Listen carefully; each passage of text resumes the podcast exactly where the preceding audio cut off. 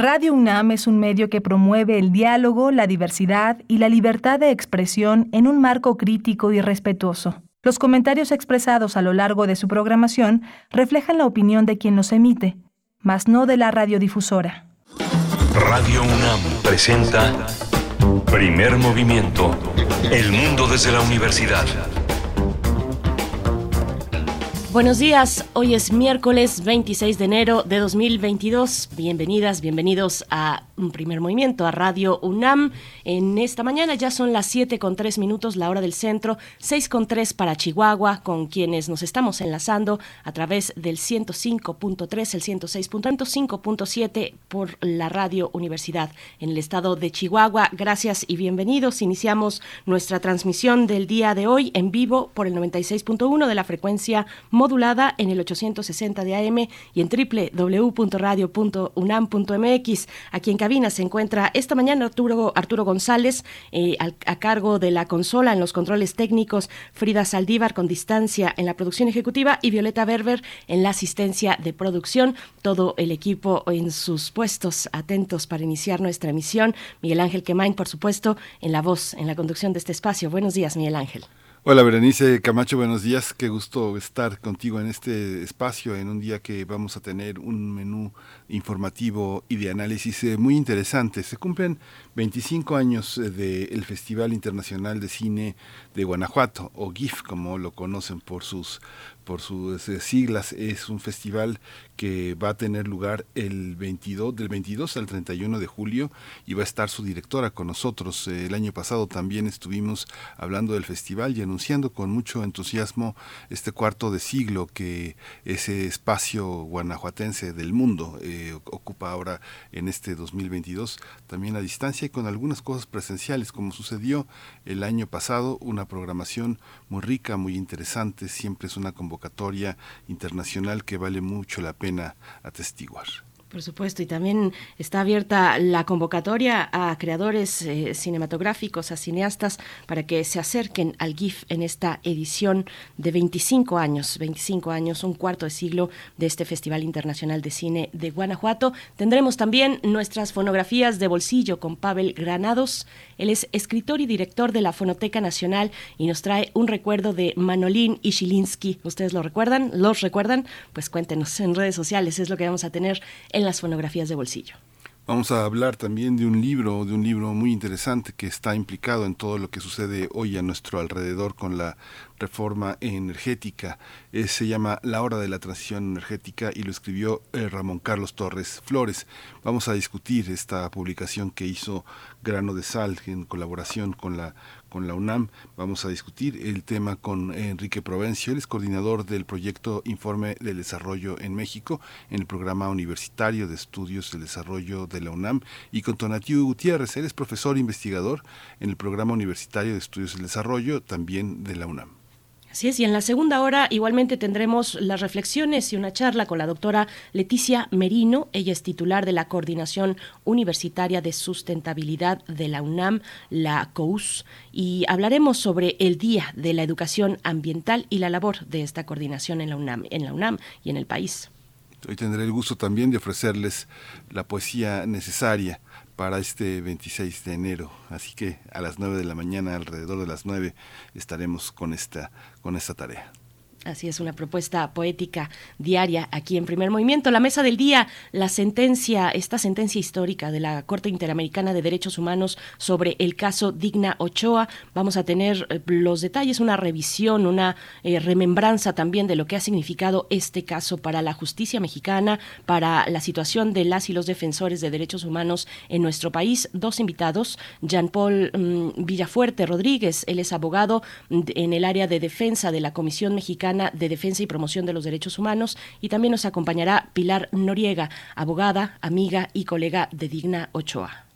Vamos a cerrar esta edición de primer movimiento con el crisol de la química, como todos los miércoles. El tema de hoy es el benceno y el uroboro. El doctor Plinio Sosa desarrollará esta, esta, esta idea que se muerde la cola como, el, como esta mítica figura. Plinio Sosa es académico de tiempo completo en la Facultad de Química, ha estado dedicado a la docencia y a la divulgación de la química, nada menos. Nada menos, cerramos así, hoy que es miércoles, con broche de oro con el doctor Plinio Sosa, pero iniciamos con nuestra información sobre COVID a nivel nacional, internacional y también distintas cuestiones de la UNAM.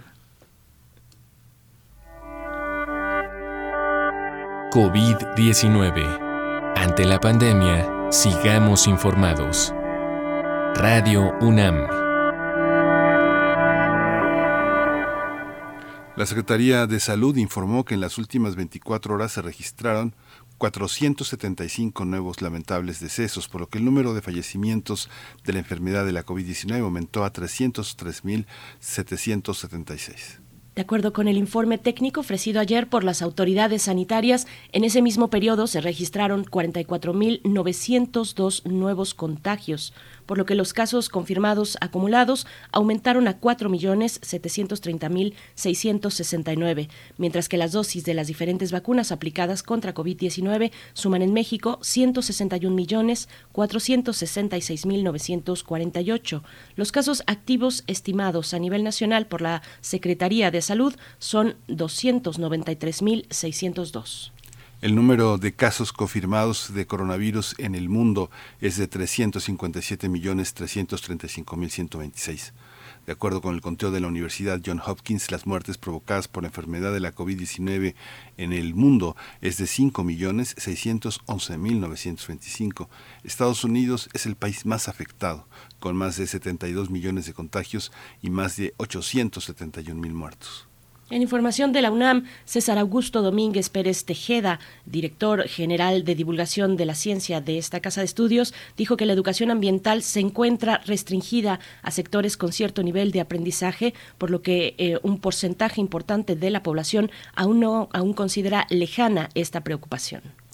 También investigador del Instituto de Ecología de la UNAM, César Augusto Domínguez, señaló que a propósito del Día Mundial de la Educación Ambiental, que se conmemora cada 26 de enero, un día como hoy, desde hace más de cuatro décadas, en los jóvenes hay una genuina preocupación por lo que viven y por lo que sucederá en su entorno.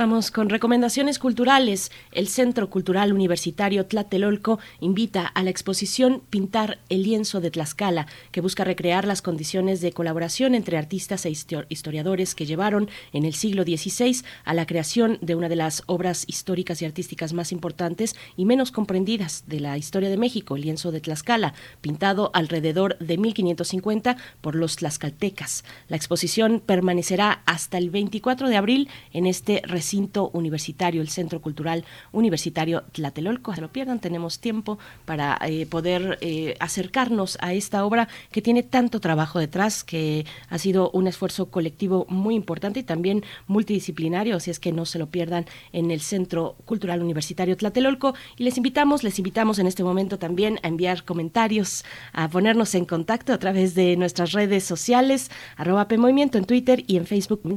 UNAM. Nos vamos a ir con algo de música a cargo de banda Los Chinos, Tu órbita.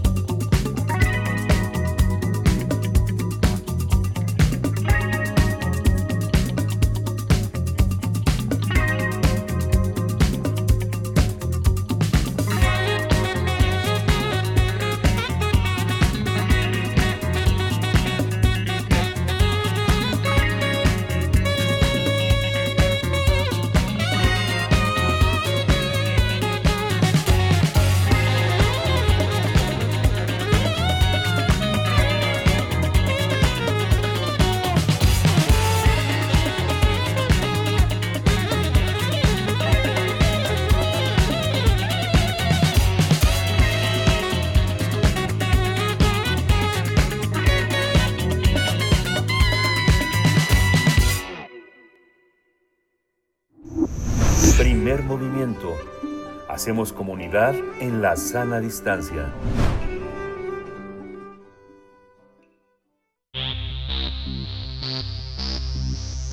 De festivales, ferias y más.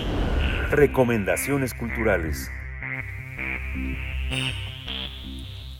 Este año 2022 el Festival Internacional de Cine de Guanajuato, GIF, cumple 25 años de promover el cine, así que el público que esté interesado en este arte va a poder disfrutar su cartelera a mediados de este año del 22 al 31 de julio. Las tres sedes donde se llevarán a cabo serán las principales ciudades de Guanajuato, San Miguel de Allende, León e Irapuato. Cabe recordar que el año pasado también, también se celebró el festival gracias a que se cumplieron con todas las medidas sanitarias. En esta edición, el GIF ya publicó en sus redes sociales algunos nombres de los becarios seleccionados que estudiarán cinematografía en las residencias Rotterdam Lab y Guanajuato Berlín, además de promocionar el trabajo de antiguos becarios.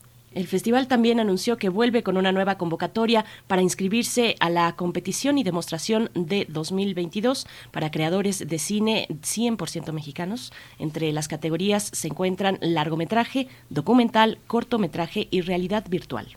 Vamos a conversar sobre la edición de este año del Festival de Cine Internacional de Guanajuato y está Sara Hoch, directora ejecutiva del GIF. Sara Hoch, bienvenida, qué gusto escucharte de nuevo para hablar de cine en Guanajuato. Bienvenida, buenos días. Muy buenos días, muchas gracias por la invitación. Encantada de estar aquí. Muchas gracias, Sara. Bienvenida. Pues cuéntanos cómo llega el GIF, el Festival Internacional de Cine de Guanajuato, a cumplir su primer cuarto de siglo. ¿Qué ha significado eh, este recorrido, pues incansable que ha atravesado la pandemia, no sin vicisitudes, pero, pero bueno, llega a sus 25 años, Sara? Así es. Estamos pues, muy emocionados, estamos muy orgullosos después de dos años muy difíciles. Tenemos ganas de celebrar estos 25 años, de revisar este un poco dónde estuvimos hace 25 años, dónde estamos hoy en día en el cine mexicano, también en el cine mundial, eh, qué aportaciones ha dejado GIF eh, a nuestro cine en estos 25 años, quién nace en estos tiempos hace 25 años y hoy en día dónde están y cuáles son sus películas tenemos mucho que queremos platicar, revisar.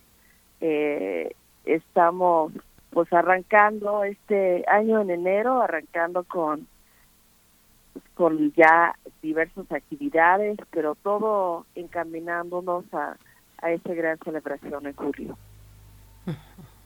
Cuando uno habla de toda la labor que han hecho los becarios y la necesidad de poner al día eh, este trabajo a los ojos de quienes eh, han beneficiado a estos eh, ayer jóvenes, hoy ya profesionales del cine, cómo, cómo se coloca Guanajuato, su universidad, la, propia preparación de los cineastas en este epicentro del cine nacional que es Guanajuato. ¿Quiénes están, Sara? ¿Quiénes han, quiénes han respondido con, un, con una obra que hoy está entre nosotros? ¿A quiénes, a quiénes recordamos? Pues estamos, digo, hay muchos, obviamente, como guanajuatenses y y en ese trabajo hay que mencionar primero que, el Festival de Cine de Guanajuato es un festival de formación. Es un festival que fomenta nuevos talentos, nuevas historias, nuevas formas de crear historias. Eh, ha sido la visión desde que empezó el festival y sigue siendo como su core, como su parte más fuerte, el corazón del evento. Y y bueno, yo, y como Guanajuato, pues tenemos a Mar Escalante, que, que sí era un muchachito este, con su primer cortometraje, que no fue aceptado en el festival. Entonces nos odió a muerte los primeros tres años de su carrera y, y este como fue creciendo y madurando, este eh, se fue perdonando, ¿no?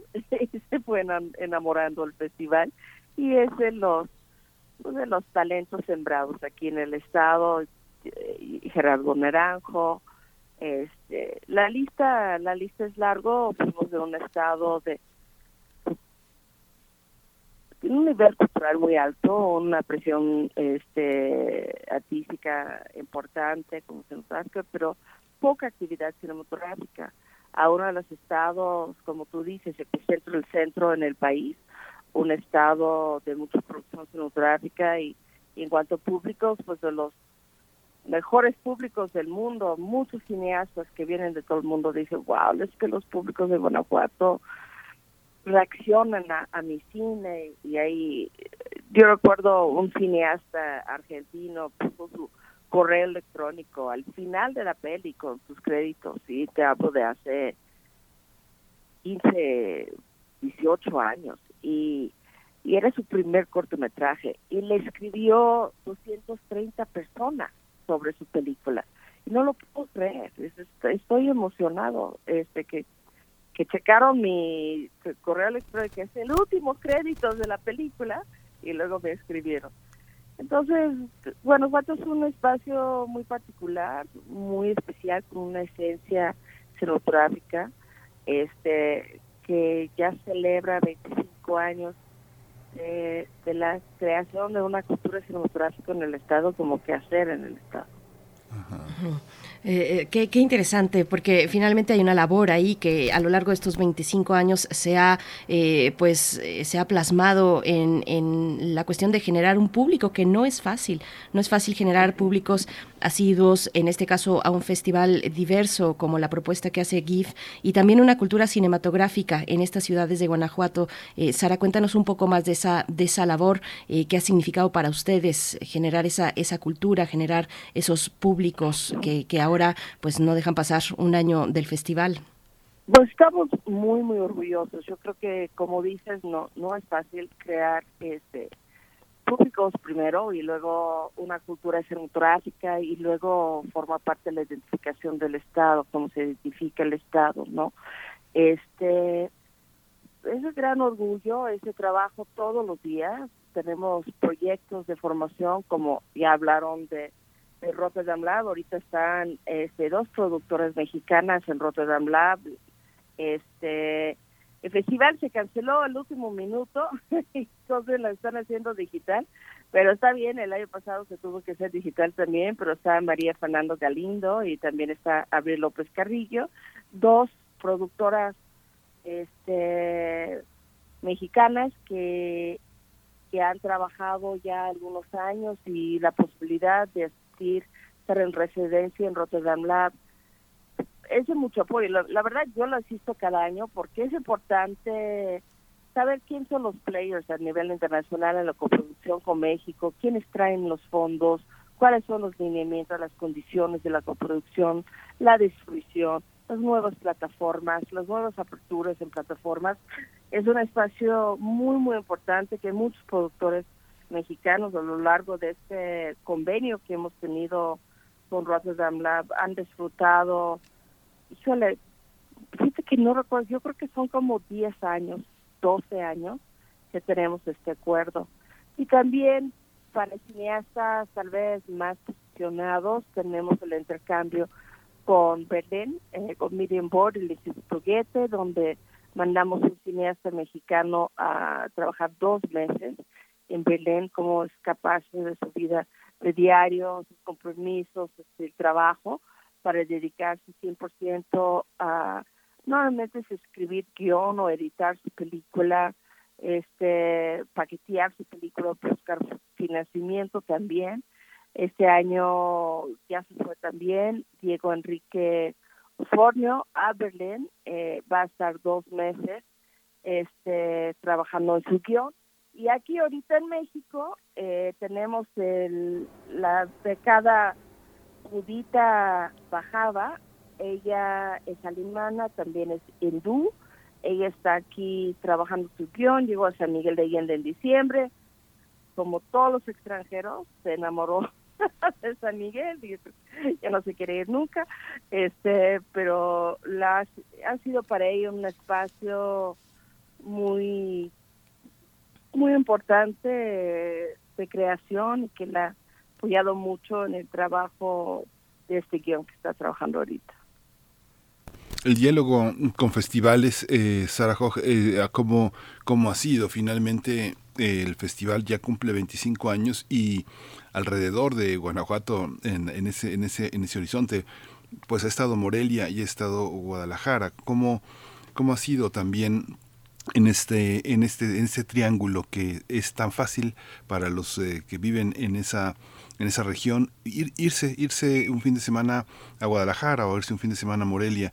Cómo cómo ha sido este diálogo cómo es la cómo, cómo ha sido el papel de las universidades del periodismo cómo ha sido este crecimiento en un entorno que está tan comunicado de alguna manera Sara Sí, es, es un triángulo importante este donde trabajamos entre ambos, apoyamos entre ambos. Hay una muy cercana relación con el Festival de Guadalajara, que es el primer festival en México. Este, luego nace nosotros y luego Morelia. Este, por supuesto, los cineastas de los públicos de Guanajuato van a Morelia, también van a, a Guadalajara y viceversa. Tenemos gran relación con universidades perdón, y jóvenes cineastas en Morelia y en Michoacán y en las ciudades norte de, de, Michoacán que están en la frontera con Guanajuato también, igual Jalisco. perdón, híjole, este, me, estoy perdiendo la voz. Este es fortalece por supuesto lo que es el Bajío, lo que es el centro del país. Este el trabajo en el tráfico y, y obviamente también hay trabajo este, de creación de proyectos, de, rodajes y formar cruz y demás, también entre las tres regiones. Yo siento que hay más productoras cinematográficas tal vez en Guanajuato y en, en Jalisco que me Michoacán en sí para como para la realización cinematográfica. Sin embargo, todos los días ves más y más producción. Y, y es, es muy bonito, ha sido importante para impulsar el cine mexicano y, y yo creo que ese impulso se ve en los festivales, en las pantallas, en la celebración de cine a nivel mundial, porque no hay cine como la manufactura mexicana, que es el mejor cine del mundo. Sara, también fuera del país, ¿cómo han sido las alianzas eh, que el GIF ha, logrado construir eh, a lo largo de estos 25 años y qué ajustes tal vez en las dinámicas con, otras instituciones aliadas, con otros centros, con otros lugares? Miguel Ángel mencionaba las ferias, por ejemplo, pero eh, y los festivales, que, pues cómo han sido esas dinámicas cambiadas, modificadas ahora con las pues restricciones que nos ha traído la pandemia. ¿Cómo ha sido este caminar de alianzas? Para el GIF? Sí, el festival es muy reconocido a nivel internacional, en Asia, en Europa, eh, mucho más que en México. Ya sabe, uno no es profeta en su tierra y, y el festival este, es muy reconocido. Las relaciones internacionales son muy importantes. Somos partners con Cine Fundación de Cannes, con Rotterdam, con Berlín, este, con Tokio, con Gona en Egipto. Este, la lista es muy larga, eh, no nada más como residencias, pero como programa en, dentro de la programación de nuestros este cine, nuestros proyectos y demás. Este, estamos en ese círculo que fortalece obviamente todas las películas y los cineastas mexicanos que que, que se genera y se muestra con nosotros. la relación sigue fuerte digo, por supuesto, COVID ha sido un golpe fuerte a la actividad cinematográfica, este, pero ha sido un golpe todavía más fuerte a los eventos, a los festivales. Eh, fuimos el primer festival en el mundo a, ir a una plataforma virtual en forma de avatar. Somos productores de, de cine de realidad virtual y tenemos un área competitivo de realidad virtual en el festival. Somos de los primeros no nada más en el país, pero en el mundo. Y, y este en ese índole somos muy respetados y cuando nos mudamos de 2020 COVID a, a, un festival híbrido, eh, virtual, en un mundo virtual, pero también con una plataforma de streaming, y, y, y al último minuto nos dieron permiso cinco días antes de los fechas del festival a hacer autocinemas y acuacinemas, ¿no? Entonces, este, se logró eh, una, un festival presencial. Pero pocos eventos se han logrado tener un espacio este, presencial y en Europa son muy, muy estrictos y por eso los festivales se han, se han cancelado. Este, pero la relación sigue y, y seguimos trabajando digitalmente y, nos apoyamos este de nosotros platicamos de lo que estamos viviendo todos los festivales del mundo cualquier evento masivo ha sido afectado los apoyos han sido afectados los empresarios son afectados entonces su apoyo al arte la cultura el cine también es afectado. Entonces pues estamos agarrados estamos aguantando como buenos cineastas, con buenos personas con el amor al arte que, que seguimos aquí, pasa lo que pasa, pues ese es, eso es lo que está pasando y, y sentimos y esperamos que 2022 sea un mejor año. Sara, y esta, este desarrollo que han tenido en la parte de producción virtual y de, y de poder trabajar en streaming, ¿no coloca también a Guanajuato en la posibilidad de, de, colocar, eh, de colocarse en una, una, plataforma capaz de ofrecer un repositorio de cine en estos 25 años? De pronto uno tiene mucho entusiasmo y uno aplaude iniciativas como Filming Latino, que es muy importante y ha sido un gran aparador, pero de pronto funciona como las librerías más comerciales. Está una novedad este cinco días, ocho días y después se va y, ya no la vuelves a ver. Quedan, quedan este, las sombras de las obras ahí en los repositorios, pero no están las obras. Esto está, está pensado cuando han logrado desarrollar en tan poco tiempo tantos recursos tecnológicos. Sí, este, por supuesto que sí. Digo, en el tema de streaming, te voy a comentar que hace 12 años hicimos un encuentro. Hace, híjole, sí, yo creo que 12 años, este, donde el título del, encuentro era un think tank. Este, el título era Los distribuidores están, están muertos, larga vida al Internet. Era para como molestar y como despertarlos y decir, señores, nace Netflix, ¿qué estamos haciendo en México, no? Y en esa reunión nace Cine, Latino y nace de un iniciativo con Incine y con un chavo joven que estaba, este, creo que invitado por Incine, vino a la reunión y a, a menos un año ya estaba en plataforma. Y, y quedó y ha funcionado y colabora con nosotros, tú sabes que eh, cada festival de cine tiene su espacio en cine latino y las películas, como tú dices, pam, lo vemos y se van y se desaparecen. Este, obviamente trabajo los festivales antes de esas plataformas también era dar una vida más larga. Primero, a lo mejor primero tener el premier de la película, presentar esta película, reconocer la película, pero alarga la vida y la presencia de las películas. Obviamente las plataformas son muy difíciles de entender qué va a funcionar y no va a funcionar, ¿no? Filme Latino, Latino, perdón, funciona porque da una gran variedad y diversidad de películas. Tienen espacios especiales, programas especiales, nichos para los gustos. Y, y ha sido, pues, un espacio de éxito. Cuando, como tú dices, muchos, muchos se mueren y se van y se vienen y y ahorita tenemos tantos tengo tantas aplicaciones en mi televisión para para para dónde ver cine no incluyendo diversos festivales en el mundo como Standard que ha tenido su canal de hace muchos años también. Es importante el archivo digital del cine y la muestra remuestra de del cine. Es una preocupación el archivo digital del cine, de la imagen y el cambio de formatos constante es algo que el festival se ha preocupado, que se ha hablado, que hemos tenido muchos talleres.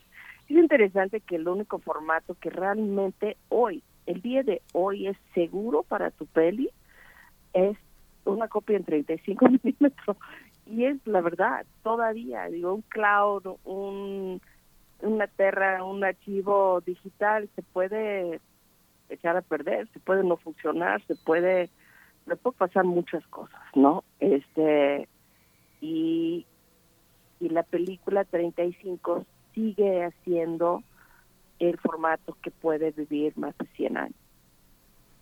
Es, fascinante el tema de, los formatos, eh, eh, pero vamos, vamos también a pasar a la, a la, convocatoria que está abierta, la convocatoria para la competencia que está vigente hasta el primero de abril. Cuéntanos un poco de esto, Sara. Eh, ¿qué, se busca con esta convocatoria 2022? ¿qué, ¿Qué elementos están buscando dentro de la creación cinematográfica? Pues sorpresas, siempre. Vamos a ver qué llega pero sí, lanzamos la, la, convocatoria, estamos convocando largometraje, documental, largo y corto, este cortometraje, ficción, animación, experimental. También estamos convocando películas en, en realidad virtual. Este, esa convocatoria normalmente COVID bajó algo, pero seguimos recibiendo alrededor de cuatro mil este, películas a nivel internacional, recibimos de unos 134, si no me equivoco, países que participen en la convocatoria. Ese año, ya sabes, estábamos como trabajando en la página web todo el tema de, de la convocatoria, del registro, y la abrimos unos minutos nada más para ver si funcionaba y tratar de registrar uno, y nos llovió películas. Entonces habla de un muy buen año, este y ya estaban listos con sus películas antes de abrir la convocatoria, ya estaban adentro. Entonces, este, ese nos, nos da mucho gusto. Eh, cada año nos es interesante ver cuál es la línea de las historias, ¿no? Tenemos, el mundo tenemos líneas en comunes, tenemos diálogos, tenemos cosas que queremos contar, tenemos preocupaciones eh, el cine como el arte es un espejo de quiénes somos, dónde estamos, qué les estamos viviendo como país, como genera, generacional también. Este, todos estamos viviendo COVID, entonces uno pensaría que hubiera muchas películas sobre COVID, pero la verdad que no, ¿eh? Pero lo que hemos encontrado estos últimos años, eh, dos años, es que hay mucha discusión de lo que lo que es importante, de lo que es nuestro tiempo, de, lo que queremos cumplir en esta vida y, el tiempo que esta vida oferta y de las cosas que valoramos. Y eso es lo que estamos viendo mucho en estos en estos últimos dos años. Vamos a ver qué llega este año. Otro, un elemento que apareció también en los últimos, eh, en los últimos 10, 15 años en la programación, Sara, ha sido el cine documental que pelea cada vez más espacios dentro de los festivales con ficción. Eh, ya sabemos que hay mucha programación especializada en documental, este, plataformas en streaming, pero ¿cómo convivir con esta con esta visión. El documental ya ha tenido una serie de grados, de gradaciones, de especificidades que hace, me imagino que debe de ser para un programador difícil, difícil de trabajar en un festival de ficción con esto. ¿Cómo ha sido la experiencia en estos 25 años, Sara? Pues yo, en particular amo el documental. Cuando vamos a festivales, el equipo, yo a mí me toca ver todos los documentales. Eh, yo producimos documentales, somos un festival que produce cine, producimos seis documentales al año, seis cortometrajes al año. Es un proyecto que se llama Identidad y Pertenencia, que es el rescate y el contar las historias de Guanajuato por medio de nuestros jóvenes universitarios, desde una perspectiva este personal, este, que todas las historias pertenecen a todos nosotros. Eh, el documental es una área que fomentamos mucho, que trabajamos mucho, que mostramos mucho, este un, un género que nuestro público también asiste mucho, le gusta mucho. Eh, es informativa, ¿no? Este documenta un momento en la historia, un, un aspecto de la vida que, que creemos importante y, y que hay que compartir.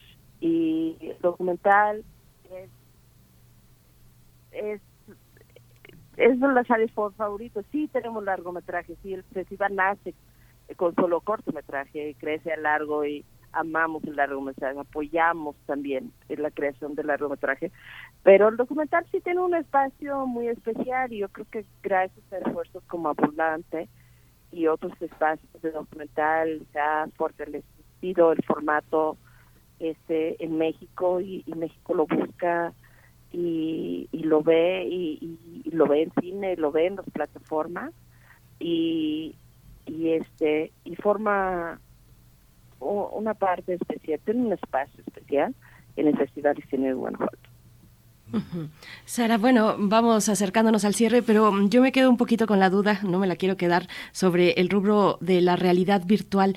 Eh, ¿Cuáles son las diferencias con otro tipo de propuestas? ¿Qué, desafíos adicionales implica para los creadores, para las creadoras, el presentar una propuesta de realidad virtual? Es, es un formato complicado, es un formato donde eh, la película está a tu remedor, has estado en medio de la escena, entonces donde volteas, donde arriba, abajo, a los lados, 360, estás viendo la película. Es, es, es una tecnología que cada día está a la mano de más personas, sin embargo, es una tecnología complicada, eh, costoso, eh, para realizar las películas. Puede ser en animación, este, pero también se puede hacer como lo conocemos como ficción narrativa. Este, es equipo especializado, son cámaras de 11 cámaras, digo, este, para que sea totalmente esférico. Ahí son los audios son esféricos porque para que si te agachas escuchas diferente en el en la vida real, pues también en la vida virtual, ¿no? Porque te permite mover y dar vueltas, caminar adentro de este espacio. Este es, es el futuro eh, y nosotros tenemos nueve, diez años trabajando en realidad virtual. Entonces, cuando llegó el momento que COVID no nos dejó salir de nuestras casas, de realizar un festival, ya teníamos un campus virtual, ya que se trabaja con avatars y en esos campos virtuales ya somos dueños de este campus. lo, lo construimos para el primer año del festival con muchos geeks y tecnorealizadores y animadores y demás. Este y, y tú asistes en Avatar, hay conferencias, hay talleres, hay espacios de encuentro y también están las esferas donde mostramos también nuestras películas de realidad virtual. Pues Arajo, muchas gracias por estar con nosotros. Vamos a estar pendientes y como siempre vamos a estar eh, como parte de la difusión de todo este universo fílmico que siempre ofrece Guanajuato y que pues eh, es la universalidad de este gran estado que tiene muchas cosas para el mundo y entre ellas el Festival de Cine que has, que has conservado y que has guardado con tanto, con tanto cariño para todos. Gracias, Sara.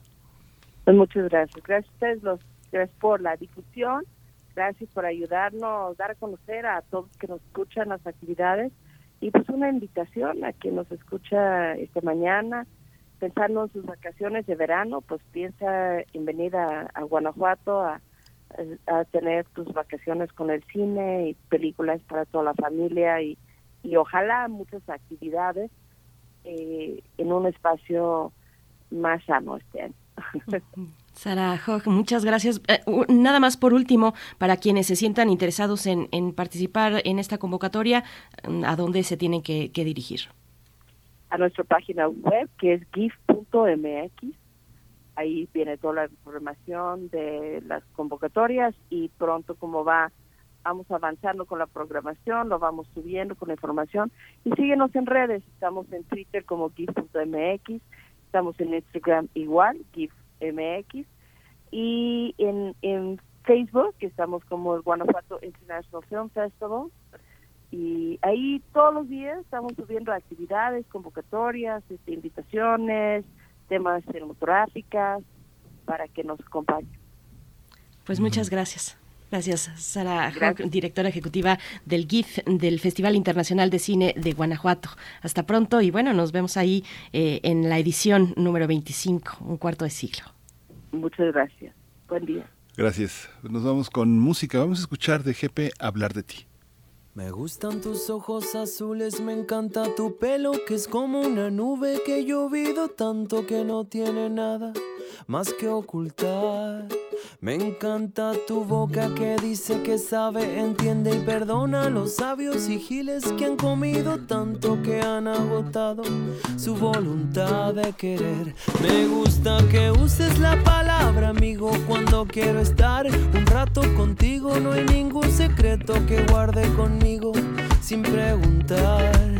Me encanta sentir así tu respiro abriéndose paso al invierno tan frío. Un mundo gigante, cambiante y jodido es bueno sentirse así. Y me encanta esa manera en ti. Me gusta tanto que puedo quedarme a hablar sobre ti para siempre. Me encanta esa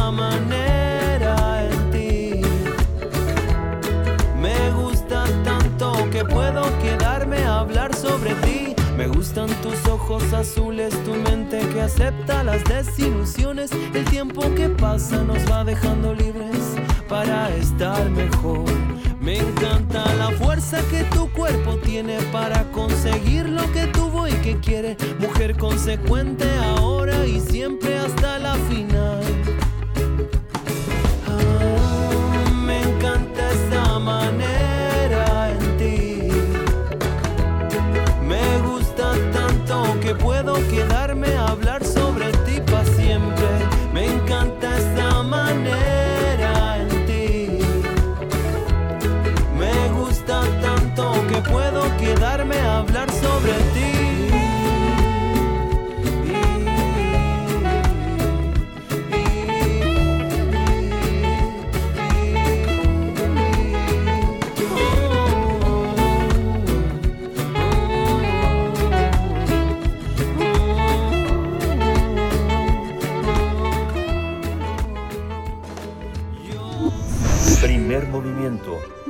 Hacemos comunidad en la sana distancia.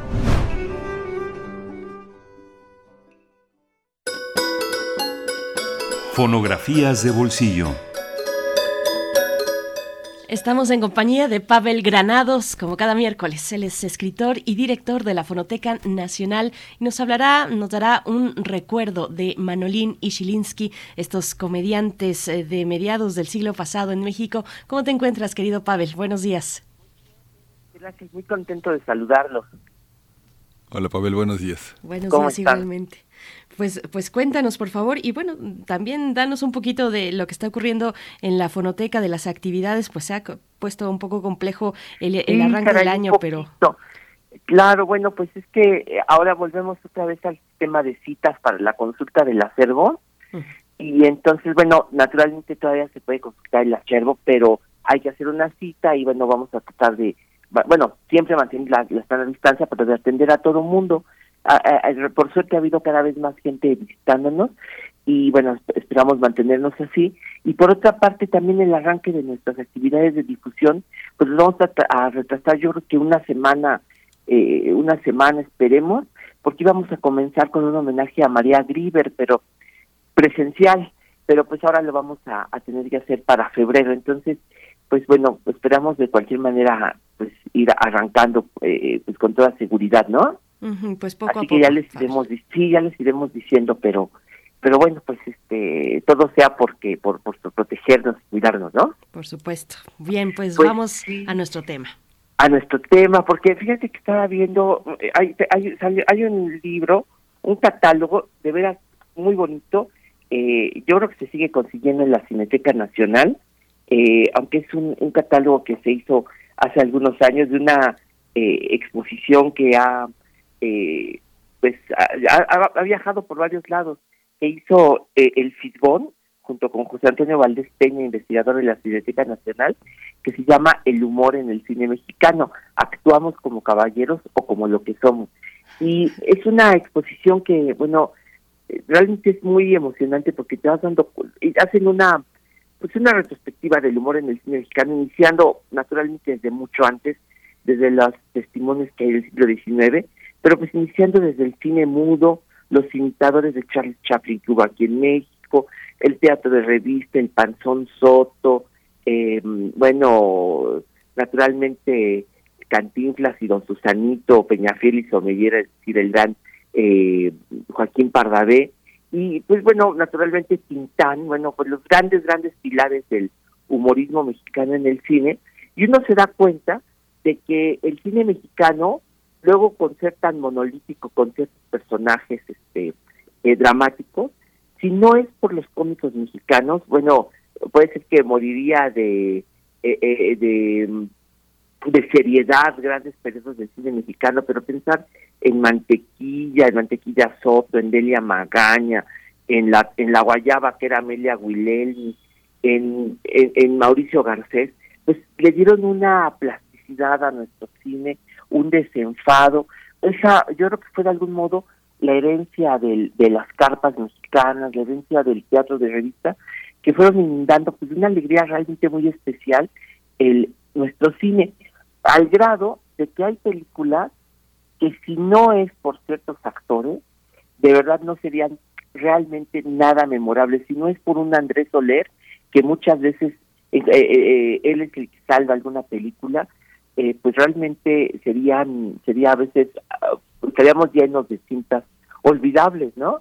Pero realmente grandes, grandes, grandes cómicos pues nos han salvado. Y hay algunos que son, ¿cómo podría decirlo? Yo diría que hay una especie de corriente de, de este cine mexicano o de estos cómicos pues que yo diría que son los excéntricos musicales, ¿no? Por ejemplo, Cantinflas está muy poco relacionado con la música.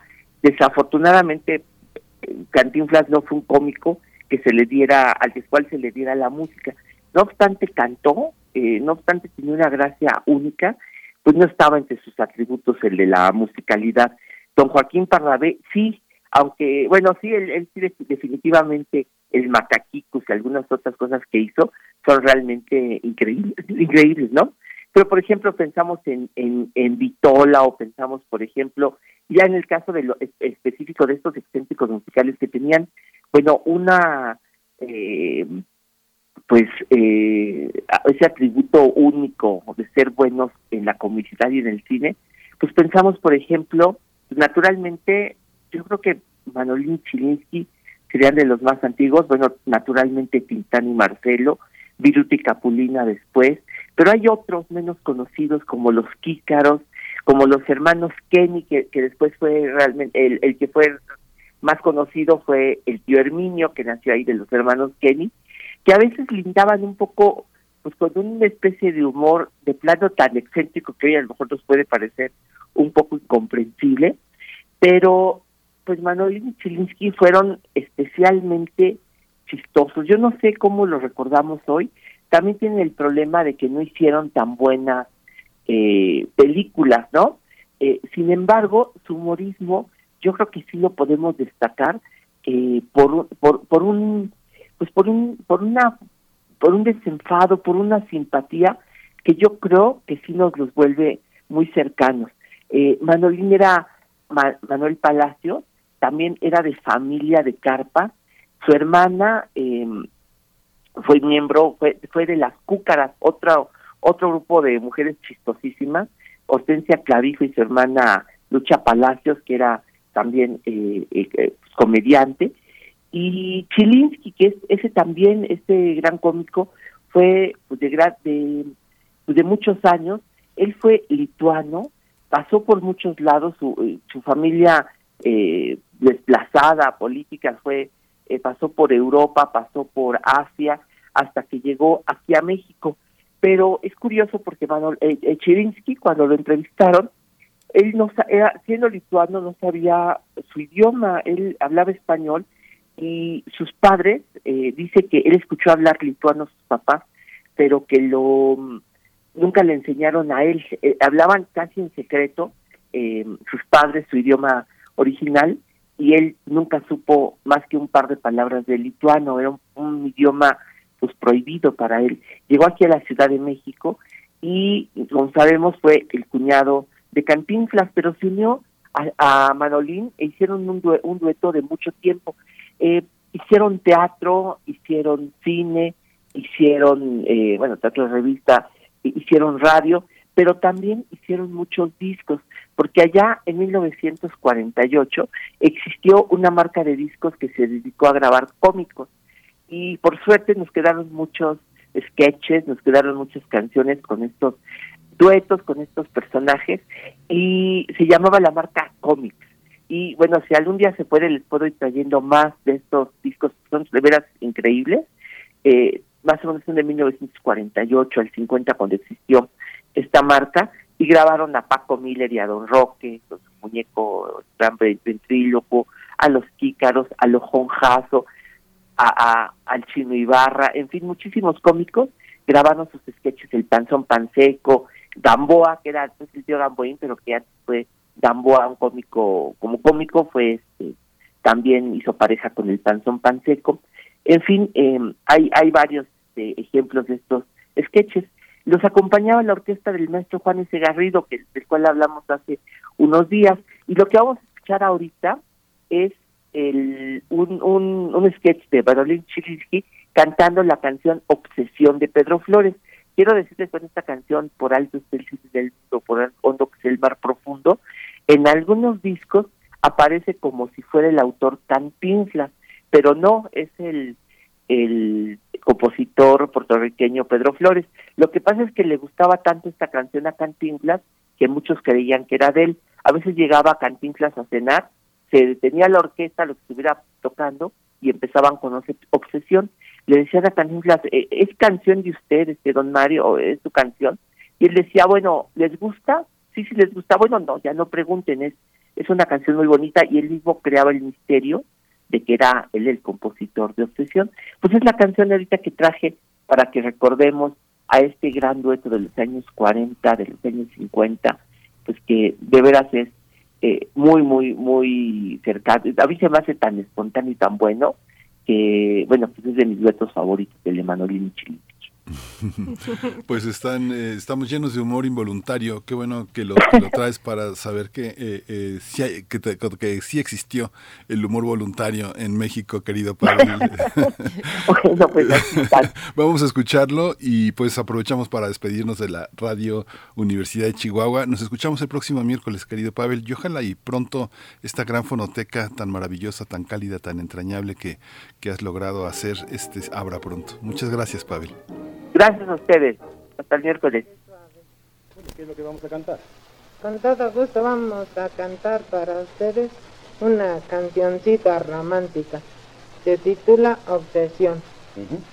Esta misma canción se la cantamos a tu novia, ¿verdad? Sí, esa misma. ¿Cómo le gustó, verdad? Ya lo creo que sí. Hasta nos echó agua por el balcón, ¿verdad? bueno, vamos a empezar. Oye, y ahora que me acuerdo, creo que no era agua. bueno, este, de una vez vamos a cantarlo, ¿no? Oye, no, no era agua. Mira, eso ya pasó. Hace como un mes que pasó eso, de manera que olvídalo. Lo pasado, pasado. Pues sí, ya pasó, pero no era agua. Bueno, ¿qué cosa era? Pues quién sabe, hasta se me encogieron los pantalones. bueno, tienes mucha razón, no era agua era cerveza. Es así porque hasta hacía espumita. de Bueno, ya cállate, hombre. Ni creas que vuelva a ir. No vayas, pero cállate. Ni refrigerada está. ¿Qué horas vamos a cantar?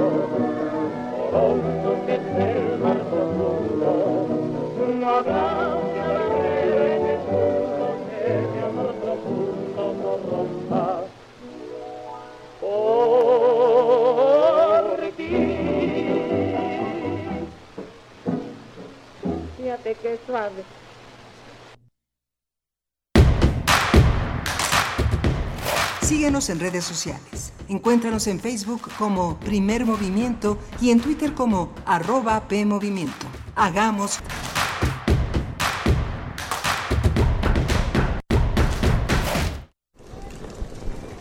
Hola Juan. Hola Oscar. ¿Ya te has dado cuenta que llevamos mucho tiempo juntándonos en esta transmisión? Ya juntamos para hacer este promocional de nuestro propio programa. Sí, hombre, por- en esta ocasión no es así un encuentro casual. Las Esquinas del Azar, todos los martes a las 10 a.m. y retransmisión los sábados a las 4 p.m. por el 96.1 de FM.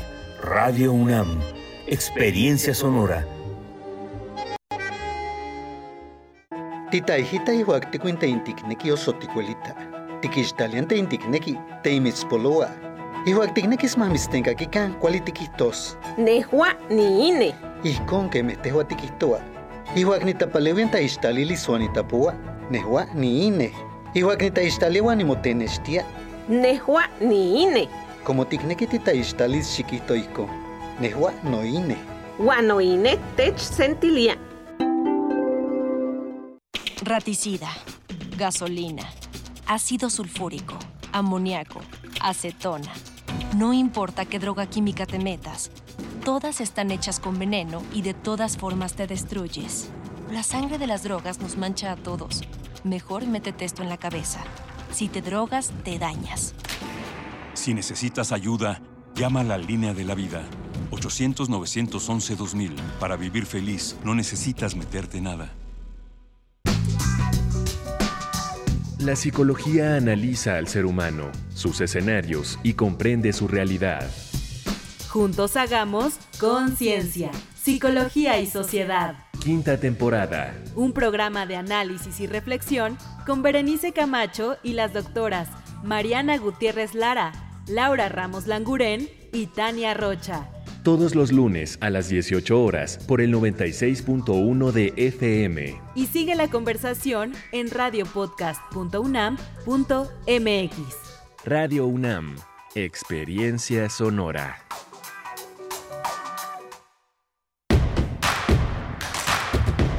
Queremos escucharte. Llámanos al 55 36 43 39 y al 55 36 89 89. Primer movimiento. Hacemos comunidad.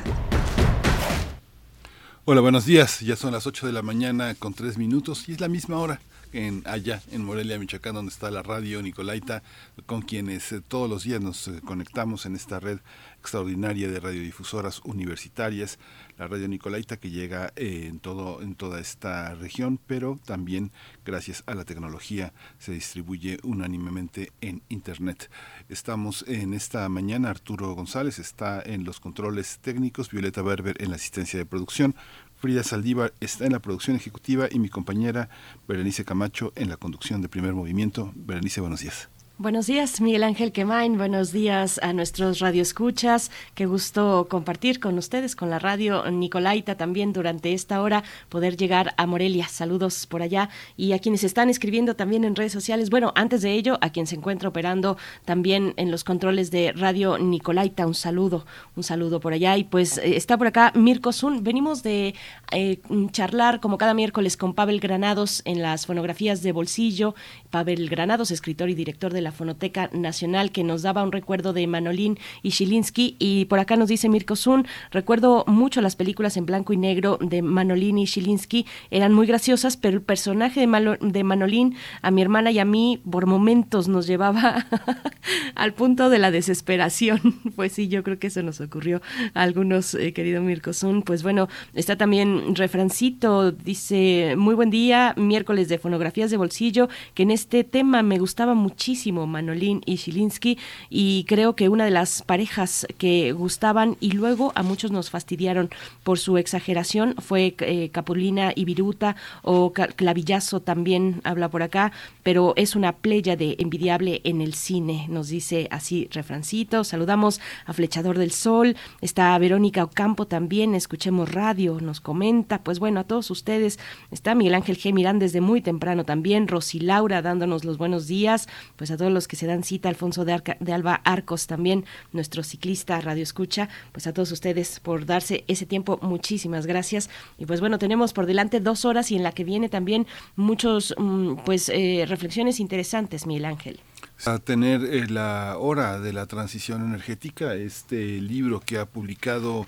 eh, el economista Ramón Carlos Torres Flores, un libro breve, pero bueno, Grano de Sal lo publicó como sabe hacerlo de una manera extraordinaria, de una apretado, es un libro apretado que parece breve, pero que exige muchas, eh, varias horas de lectura, de reflexión, de comparación, las notas, el aparato crítico, la manera de articular las ideas de Ramón Carlos Torres Flores verdaderamente es muy, muy interesante. Él es economista, egresó de la UNAM y maestro en Administración Pública en la Universidad de Harvard y hoy va a estar acompañado de dos, eh, dos grandes eh, piezas de la economía y del análisis estará Enrique Provencio, que es coordinador del proyecto Informe del Desarrollo en México del Programa Universitario de Estudios del Desarrollo. Él ha estado él, eh, muchas veces aquí en Primer Movimiento, es amigo de esta, de esta, de esta emisora, es una voz imprescindible en el análisis eh, de la economía, de la sociedad, de la cultura. Y Tonatio Gutiérrez, quien es profesor e investigador del programa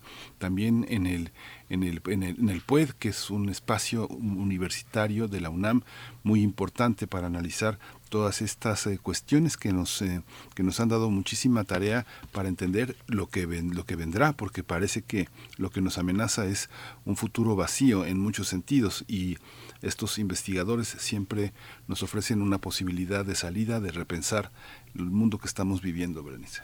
Yo creo que lo describes muy bien, Miguel Ángel. Esa fue mi sensación cuando lo estaba leyendo. Todavía no lo termino, la verdad, porque es que sí es un libro de, tomar notas, pero decías, es un libro apretado.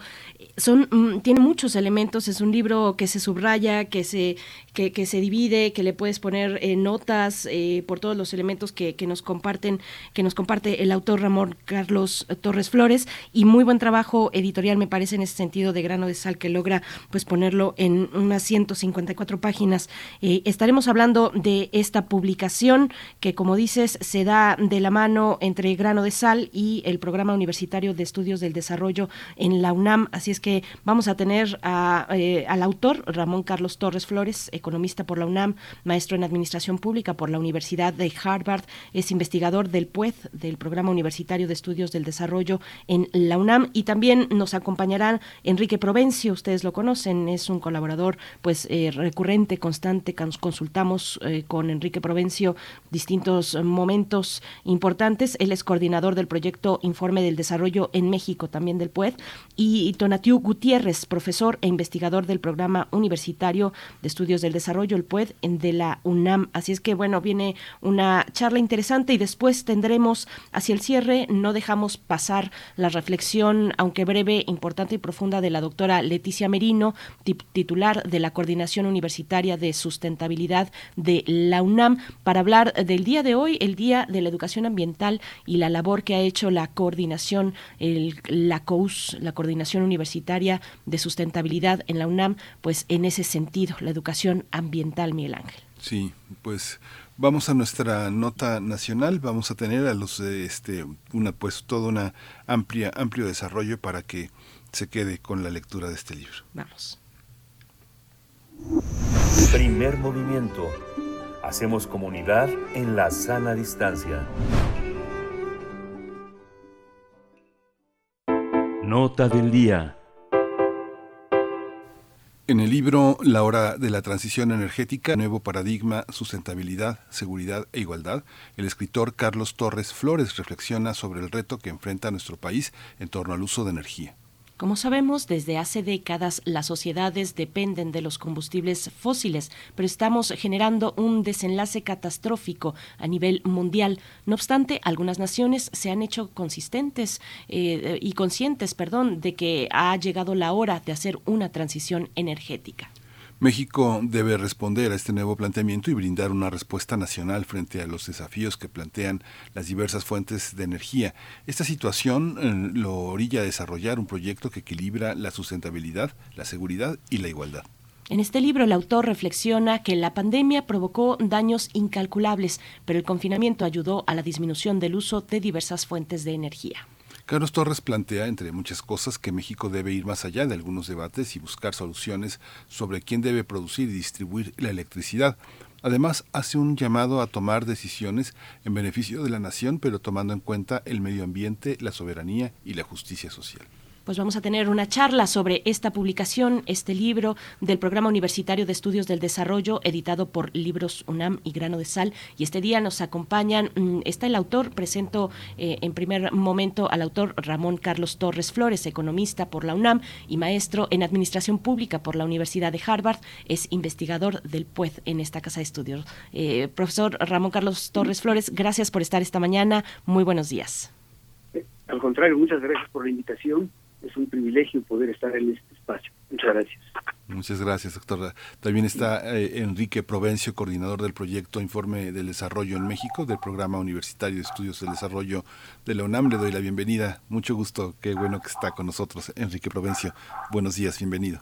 Buenos días, muchas gracias, Miguel Ángel. Eh, buenos días, Berenice. Eh, buenos días, Ramón Carlos. Y gracias por la oportunidad de estar comentando este libro de Ramón Carlos Torres. Muchas gracias a ambos. Más adelante se va a sumar a esta charla Tonatiu Gutiérrez también, profesor investigador del PUED, pero vamos a iniciar con ustedes y eh, e inicio con usted, Ramón Carlos Torres Flores. Eh, hoy vemos, por ejemplo, los, los foros de Parlamento Abierto en Cámara de Diputados sobre la iniciativa de reforma que, que ha enviado el presidente López Obrador al Congreso. Ya va el sexto foro en esta semana, creo que el día de ayer. ¿Cómo, cómo se posiciona este libro? ¿Cuál es el planteamiento del libro frente a la actual política energética que, que se impulsa desde México y ya iremos, eh, digamos, desarrollando las múltiples capas que tiene esta publicación, pero me gustaría empezar por ahí, por favor, eh, Carlos Torres. Eh, sí, yo comenzaría haciendo alusión a la divisa de este espacio de comunicación universitaria, en donde bajo esta divisa dice, no nos ocupa lo urgente sino lo importante, y aprovechando los enormes recursos que ofrece la academia, se tratan de los eventos, no desde la inmediatez y el vértigo, sino de la reflexión y la mesura. La verdad es que esta, este trabajo eh, ha sido producto de, la reflexión que se ha tenido en particular en, la universidad, en este centro académico, y lo que hace, lo que, lo que plantea y que puede ser de utilidad eh, para los análisis que estamos viendo actualmente eh, de los debates de la iniciativa que ha presentado el presidente al, Congreso, es que ofrece un marco de referencia de dónde estamos parados como país, dónde estamos parados como humanidad, y trata de suministrar elementos para poder ubicar, ubicar el regateo político, para poder eh, eh, ubicar eh, esa inmediatez en un marco que nos dé horizonte. Esta quizás sería una forma de plantear qué puede, en qué podría o qué pretende o cuál es el ánimo eh, en la elaboración de este trabajo. Este trabajo es resultado de los análisis que hemos venido realizando en el PUED en los últimos años, a raíz eh, de la reforma energética eh, que se produjo a partir de los cambios constitucionales de diciembre de 2013. Y entonces este, este es, digamos, el, el lugar, lugar al que hemos llegado en estas reflexiones. Esa sería la, el marco de referencia que quizás puede ser útil para la consideración de estos debates. Profesor Enrique Provencio, ¿cómo, ¿cómo se enmarca esta publicación, La Hora de la Transición Energética, en el, en el conjunto de propuestas que nos brinda el PUED, que han realizado pues de una manera prístina y, tan propositiva y con un ánimo eh, tan visionario también desde, desde el PUED? ¿Qué lugar ocupa esta, esta publicación? Eh, gracias, eh, Berenice me parece que ocupa un lugar eh, eh, fundamental para poder darle un marco a los debates que se están realizando en estos meses, justo en estos días, usted mencionó, eh, poniendo un telón de fondo que parecerán palabras mayores, pero como lo dice Ramón Carlos Torres, el autor del libro, ante lo que estamos no es ante modificaciones de propiedad, de, si participa más o menos de iniciativa privada o el gobierno o la CFE, sino ante un proceso que está eh, modificando las formas de la civilización humana. De ese tamaño es eh, lo que se está debatiendo.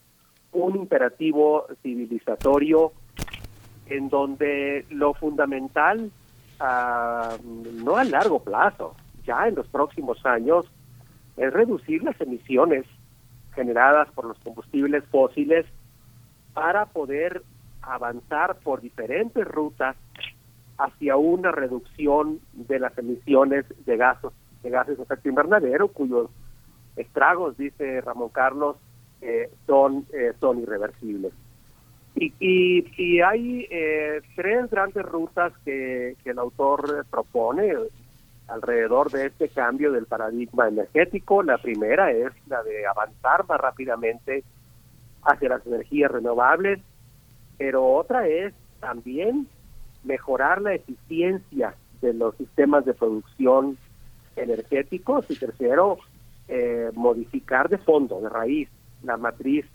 eh, energética para cambiar los patrones de consumo en electricidad. Eh, a mí me parece que si estuviéramos dialogando realmente alrededor de estos grandes cambios, el debate nacional podría ser más fructífero, porque lo que se ha visto hasta ahora eh, no ha permitido avanzar demasiado. Y por supuesto, eh, ante, ante esta situación, el objetivo no es nada más el cambio energético per se, sino lograr una seguridad energética en un marco de sustentabilidad eh, ambiental y de igualdad social.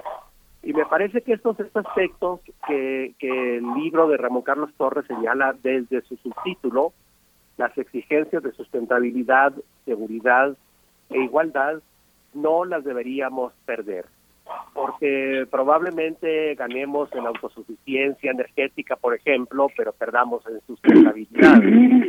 probablemente ganemos algo de eficiencia, pero perdamos en igualdad social. Y es muy complejo, es muy complejo lograr eh, estos objetivos eh, no de manera desfasada, sino lo más eh, simultánea que se pueda. Pero ese es el reto que el libro nos pone eh, por delante y me parece que es un aporte muy importante para el debate. Justamente en esta, en esta eh, parte ecuánime que tiene la, la, parte académica, este, esta ausencia de conflicto de intereses permite pensar que eh, una de las propuestas y uno de los desafíos que, planteas, eh, Ramón Carlos Torres Flores, es que el más urgente, dices, que es preparar al sector energético para la reconstrucción económica post-pandémica.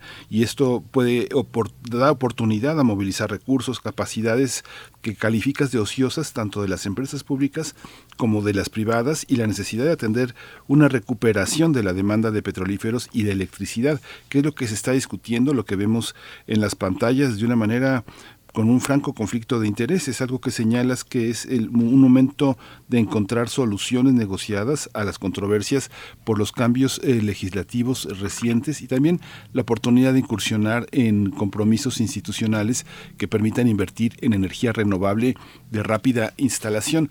Un poco nos puedes plantear eh, este desarrollar este este este planteamiento, Ramón Carlos Torres.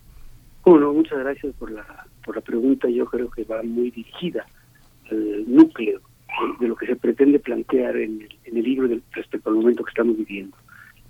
La, los desequilibrios eh, que se han puesto al descubierto a raíz de la pandemia, los desequilibrios sociales, ecológicos, económicos, son eh, eh, pues muy, muy significativos, porque estos desequilibrios quizás no se apreciaban en toda, en toda su magnitud antes de la pandemia, y la pandemia lo que ha puesto al descubierto es que eh, no podemos regresar a una etapa pospandémica con esos desequilibrios que teníamos. nos está revelando que la nueva realidad por construirse post pandémica eh, es incierta, pero que no puede ser en términos de volver a lo mismo, porque esto que teníamos, este, eh, como bien decía Enrique, es una amenaza planetaria, es una amenaza a la seguridad y es eh, un obstáculo para lograr objetivos de igualdad.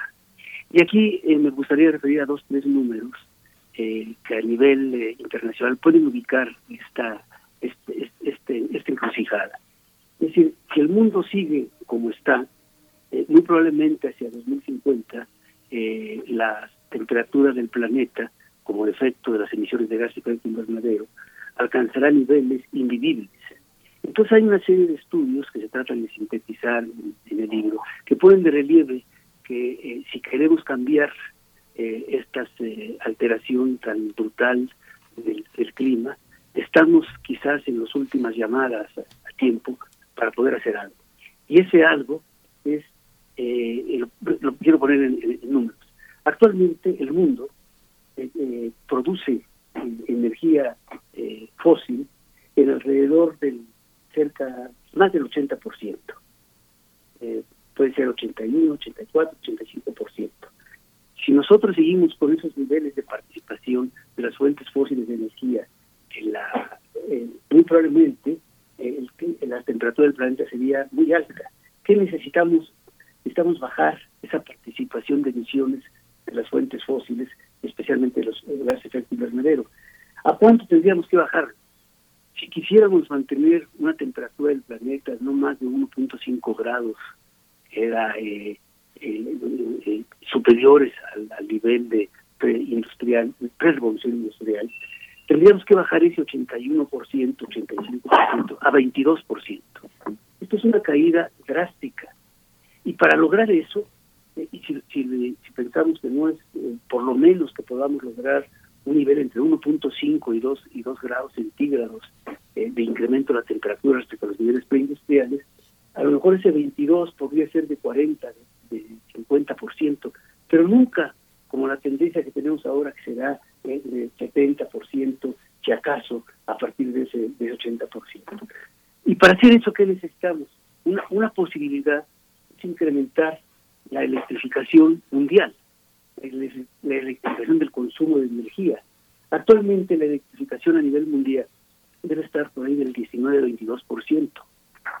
Si logramos como humanidad eh, eh, eh, para poder lograr ese objetivo eh, que tenemos de disminuir la emisión de gas efecto invernadero, elevar esta electrificación de ese 19-22% al 50%, estaríamos en condiciones de poder mantener eh, la temperatura del planeta 1.5 grados centígrados por encima del nivel preindustrial.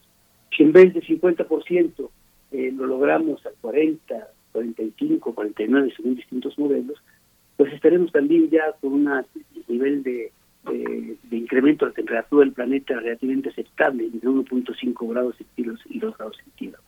¿Y cómo hacerlo? ¿Cómo hacer esta electrificación? Es decir, la electrificación, es decir, los, los, energéticos que consumimos, los, energéticos de consumo final, o son electricidad, o son combustibles líquidos o gaseosos, particularmente gasolina, diésel. Eh, si logramos que esta electrificación gradualmente vaya sustituyendo el uso de las, en primer lugar, las fuentes con que, sea, con, que se genera la electricidad gradualmente vaya incorporando energías renovables y vaya eh, eh evitando eh, desperdicios energéticos, trabajando en la eficiencia energética, es que vamos a lograr que este aumento de la electrificación mundial se haga con fuentes renovables de una manera creciente. Y al hacer esto con fuentes renovables, querría decir que vamos a poder depender menos del uso de gasolinas, del uso de diésel del, uso de combustibles eh, eh, eh, fósiles, de, hidrocarburos, que lo que implicaría, por supuesto, una electrificación, pues el sector transporte, implicaría una electrificación masiva del sector transporte, implicaría una electrificación mayor en los hogares, en la industria. ese es el, digamos, el, lugar central que tiene el la, electrificación como una posibilidad de utilizar fuentes renovables de, energía, una mayor eficiencia. ¿no? Y es ahí en donde un poco nos conecta con el apremio eh, que tenemos de lograr estructurar un sector energético, eh, la, la, exigencia que tenemos de crear un sector energético que pueda atender, que pueda conciliar simultáneamente estos objetivos de, de, combate al cambio climático con el otro objetivo de eh, la seguridad nacional y con el objetivo de igualdad. Eh, por supuesto, los obstáculos son tremendos. Eh, dos tercios, más de dos tercios de la energía eléctrica se produce, 70% quizás, depende del año que se, se vea, con, con gas natural. Gas natural que no tenemos, gas natural que se importa en su gran mayoría. Y esto hace que, como resultado de, de todo esto, de, este, de estas de, de, circunstancias, por lo menos un tercio del, eh, de, los, eh, de la generación eléctrica que se hace en el país, un kilowatt de cada tres horas, de cada tres, de, de cada tres que se producen, se hacen con eh, gas natural importado.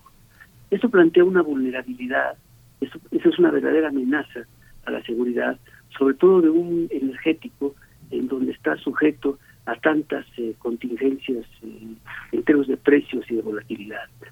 Y, mm. y en adición, las fuentes renovables, eh, la eficiencia energética, es un medio que nos puede permitir abaratar la, en conjunto la, el, el, abasto energético a base de, de, electricidad, pero en conjunto, no es un problema nada más de generación, es un problema de generación, de transmisión, de distribución.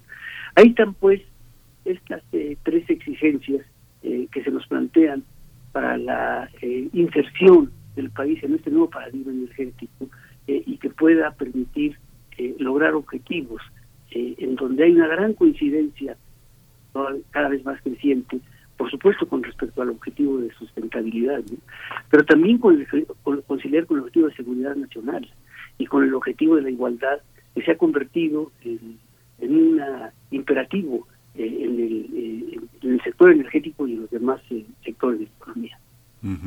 Enrique Provencio, bueno, nos acercamos al, al, al final contigo, pero este libro es ese tipo de libros que uno con el tiempo dirá, este, aprovechamos eh, esta visión o la desaprovechamos. Ese, es libros que son visionarios y que de alguna manera predicen escenarios que estamos viendo en este momento y que podemos llegar a ver eh, esta visión también, como la que has dado, como la que encabezas, Enrique Provencio, es una visión que tiene muchos parámetros, eh, que es una visión multidisciplinaria, cómo, cómo observar estos, estos enfoques o, o, se toman por parte del gobierno, porque no son libros que están hechos para, para crecer en grados o en títulos, sino que son, son libros de emergencia, ¿no?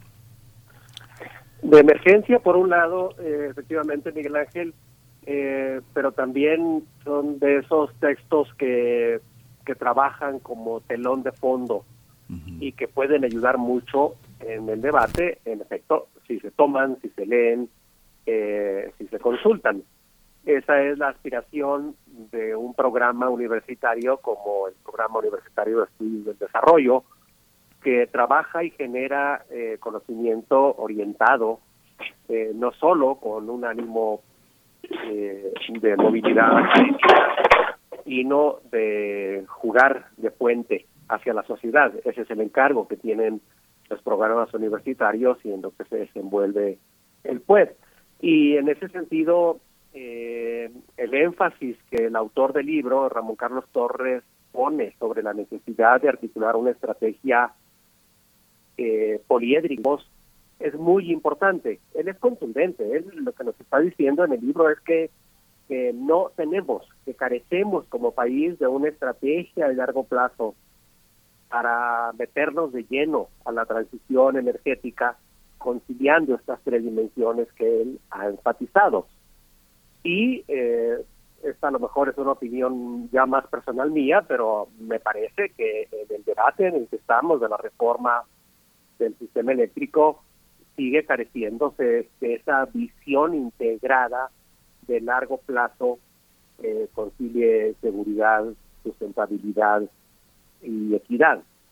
Eh, es muy oportuno el planteamiento porque además se inserta muy bien en, en la salida de la, de la pandemia, porque eh, pues si bien es cierto que la demanda de energía eh, en la pandemia bajó, se irá recuperando eh, con el tiempo, pero lo- pero sí están en riesgo a mediano, a mediano plazo los, los objetivos de abastecimiento de la demanda de, la demanda energética.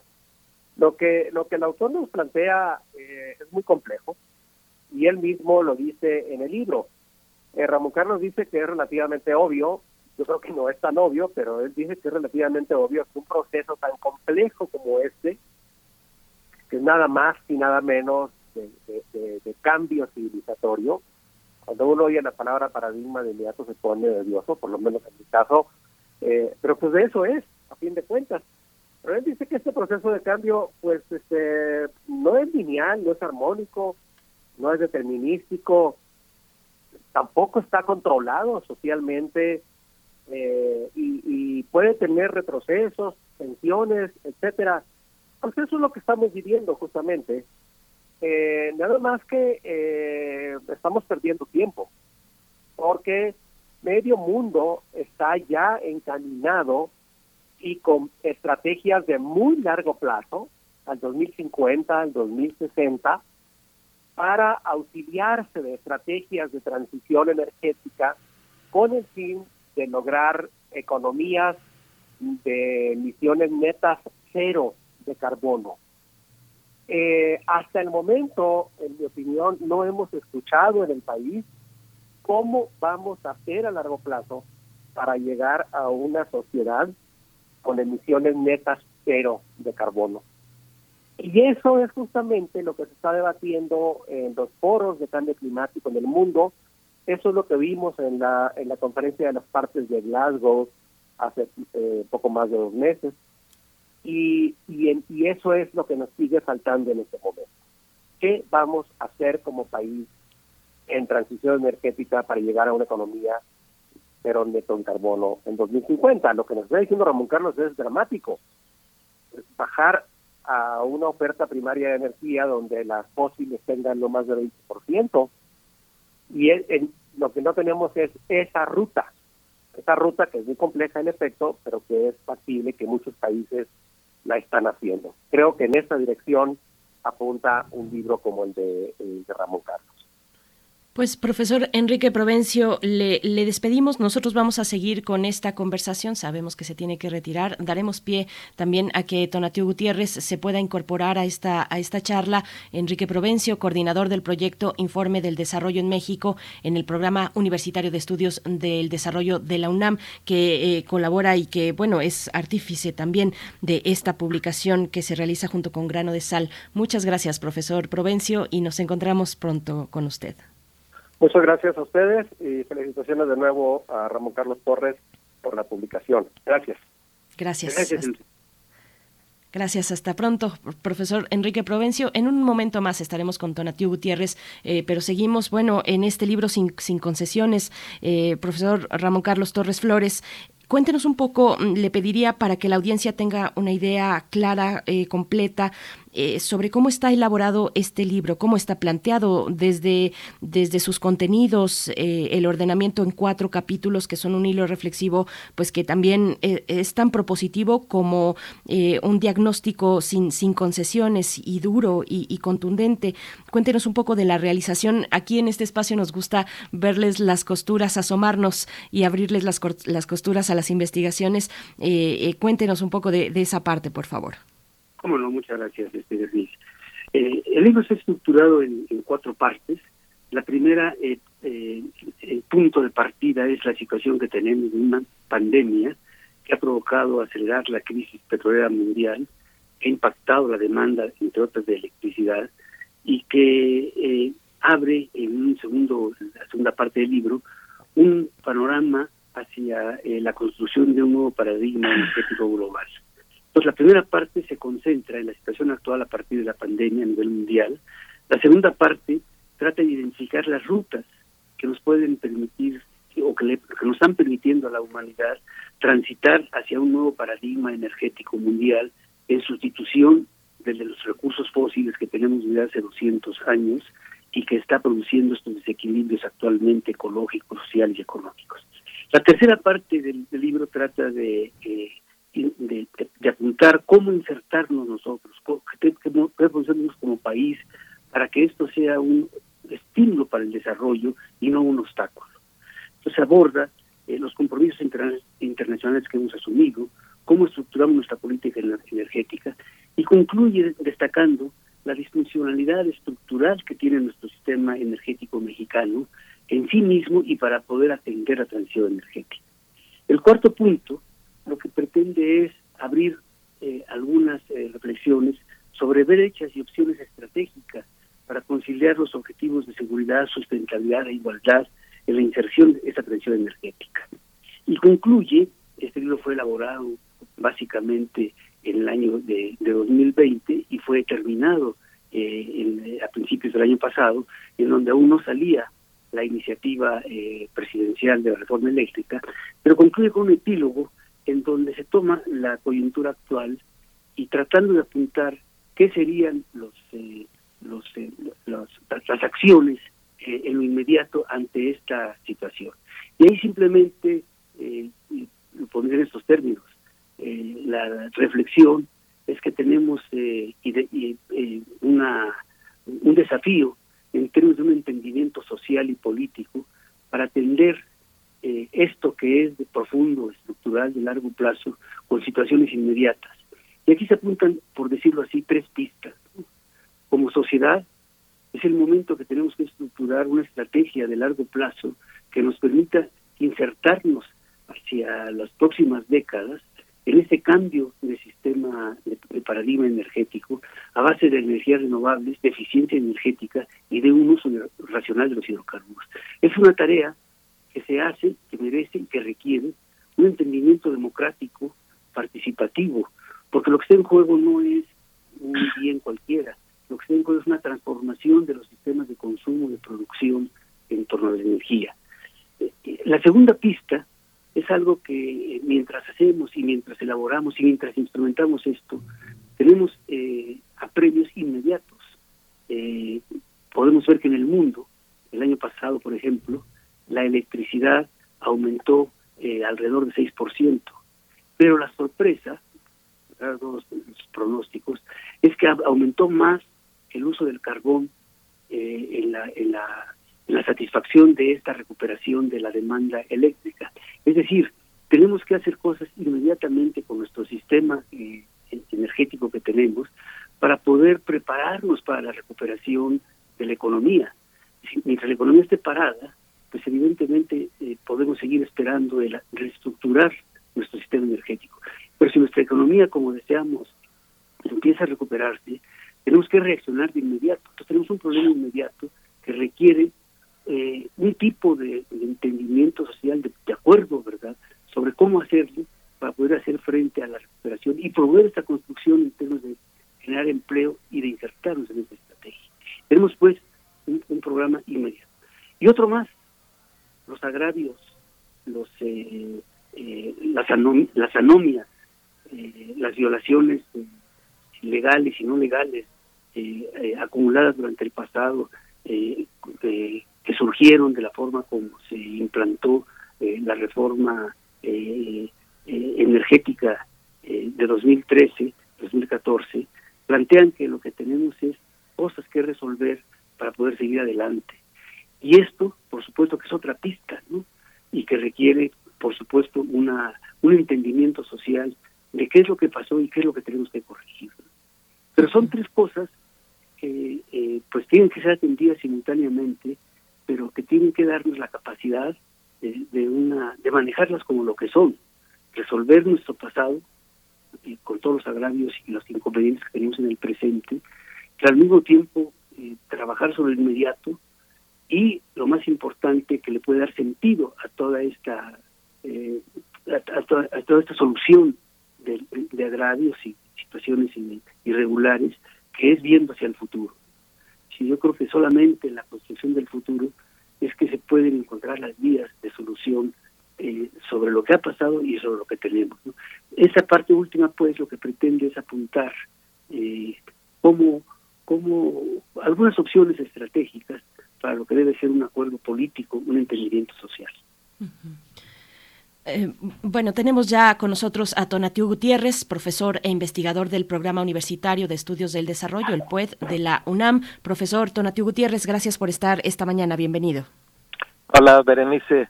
Buen día. Soy Tonatiu Guillén. Tonatiu Guillén. Uh, bueno, pues ahí tache. Un detalle de comunicación. Disculpe, gracias por la invitación. Muy amables. Gracias, profesor Tonatiu Guillén. Gracias por, por participar esta mañana. Pues, ¿cómo, ¿cómo se enmarca? Ya vamos avanzados en, este, en esta charla, eh, pero le pregunto cómo se enmarca eh, en México esta triada que se encuentra en el subtítulo de esta publicación eh, y que pues dibuja un nuevo paradigma, sustentabilidad, seguridad e igualdad. ¿Cómo lo ve? Pues es un gran tema, Berenice. Permíteme primero felicitar a Ramón Carlos Torres por este extraordinario libro que está puesto justo en una coyuntura en donde el debate energético en México es de primer orden. Eh, hay un eh, debate político, un debate de política económica y de desarrollo económico súper importante que eh, puede marcar el, bien o el mal del crecimiento económico de, México en los próximos años, que es, que es todo este debate sobre la reforma eh, e, eléctrica en particular, ese, ese debate que, que, está muy ligado al trabajo de Ramón Carlos, pues eh, presenta la coyuntura al libro como un material muy oportuno que nos permite tener insumos para hacer un balance más complejo, más elaborado de, de la coyuntura de México.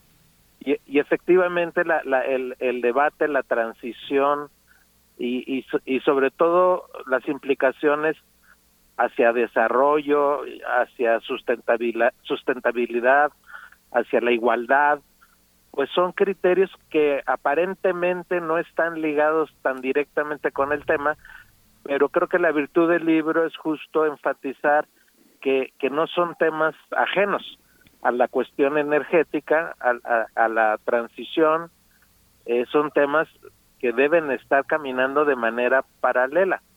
En, en otras palabras, no, no podemos pensar la transición en, energética sin justo los elementos de sustentabilidad económica y ambiental y los de igualdad y de desarrollo. deben caminar las discusiones en, en esas pistas de manera paralela y es lo que enfatiza el libro de Ramón Carlos. Por eso me parece un material particularmente valioso y que invito a, a, la revisión porque no necesariamente uno tiene que ser experto para acercarse a la, a la discusión y sobre todo tener la oportunidad de informarse y de tener un balance como el que hace Ramón Carlos que nos permita pensar eh, cuáles son los elementos de la coyuntura actual y cuáles son eh, la, las discusiones que debiéramos estar teniendo, que ya esto lo agrego, en mi opinión, están muy marcadas más por la política y conflictos de interés de corto plazo y no por escenarios de mediano plazo y largo plazo que son los que nos debieran orientar justo hacia la sustentabilidad, desarrollo y igualdad. Y justo, Tonatiu, me, que me quedo contigo porque, bueno, parte del planteamiento del doctor Carlos eh, eh, Torres eh, Flores es trabajar al mismo tiempo todas las cuestiones. Parte de los desafíos que plantea en el libro es la autosuficiencia energética, que en el sistema fósil prevalece y que resulta prácticamente imposible de lograr. Y por otra parte el ámbito legislativo que hoy se está discutiendo en los foros que podemos ver en la eh, entre los legisladores que la Constitución más allá del deslinde de competencias facultades en actividades empresariales se tiene que establecer directrices sobre la rectoría la regulación y la participación empresarial del Estado. Es una concepción es una idea del mundo y al mismo tiempo por otra parte tiene que venir de una, de una articulación legislativa. ¿Cómo entender esos dos aspectos? Vencer la cuestión energética de un sistema fósil que, que prevalece o, y trabajar en otro ámbito legislativo. ¿Cómo entender esta, esta propuesta, Tonatio Guillén? Gracias. Miguel Ángel, eh, mire, lo plantearía de la siguiente manera. Sí. El, el escenario energético, desarrollo, sustentabilidad e igualdad necesariamente hay que plantearlo en objetivos de mediano y largo plazo, no, no reaccionar a lo, a lo inmediato. Ese, ese es un primer elemento. Y, y el segundo, para sumarlo a, a empezar a obstruir el escenario, es analizar qué está pasando en el mundo en la materia. Efectivamente estamos viendo sociedades, regiones enteras que están caminando hacia la elaboración, eh, la sofisticación y nuevas tecnologías en, en la generación y consumo de, energías no fósiles. E, ese es el criterio orientador. Hacia allá se están moviendo economías tan inmensas como la China o, o, como en Estados Unidos, especialmente con ahora con el gobierno de Biden que rectifica la, la visión fósil de Trump y, países que, que francamente están mucho más adelante en desarrollo e igualdad como los nórdicos, en, en especial Noruega, Dinamarca, han manejado una creatividad extraordinaria en, en cómo resolver esa ruta. Y visto el mapa a nivel eh, global, el, la gran cuestión justo son cómo transitar las nuevas tecnologías de generación y consumo en, en métodos alternativos a los fósiles, eh, ese, ese criterio, y luego discutir el escenario político institucional. Y, y lo voy a decir con toda precaución, pero no necesariamente todo tiene que ser estatal y de hecho la, las energías están avanzando hacia la generación descentralizada ni todo tiene que ser privado. Entonces, toda, toda, la, toda la discusión en realidad es cómo se construye ese balance. Y voy a poner un ejemplo muy simple. El, el, cada vez más eh, vamos a avanzar hacia construcción de todo tipo, incluso habitacional, en donde tengamos elementos de autogeneración, ya sea a través de sistemas eh, fotovoltaicos o eólicos, por ejemplo. Entonces, la descentralización de facto de la generación está ocurriendo y la descentralización de facto del consumo también está ocurriendo.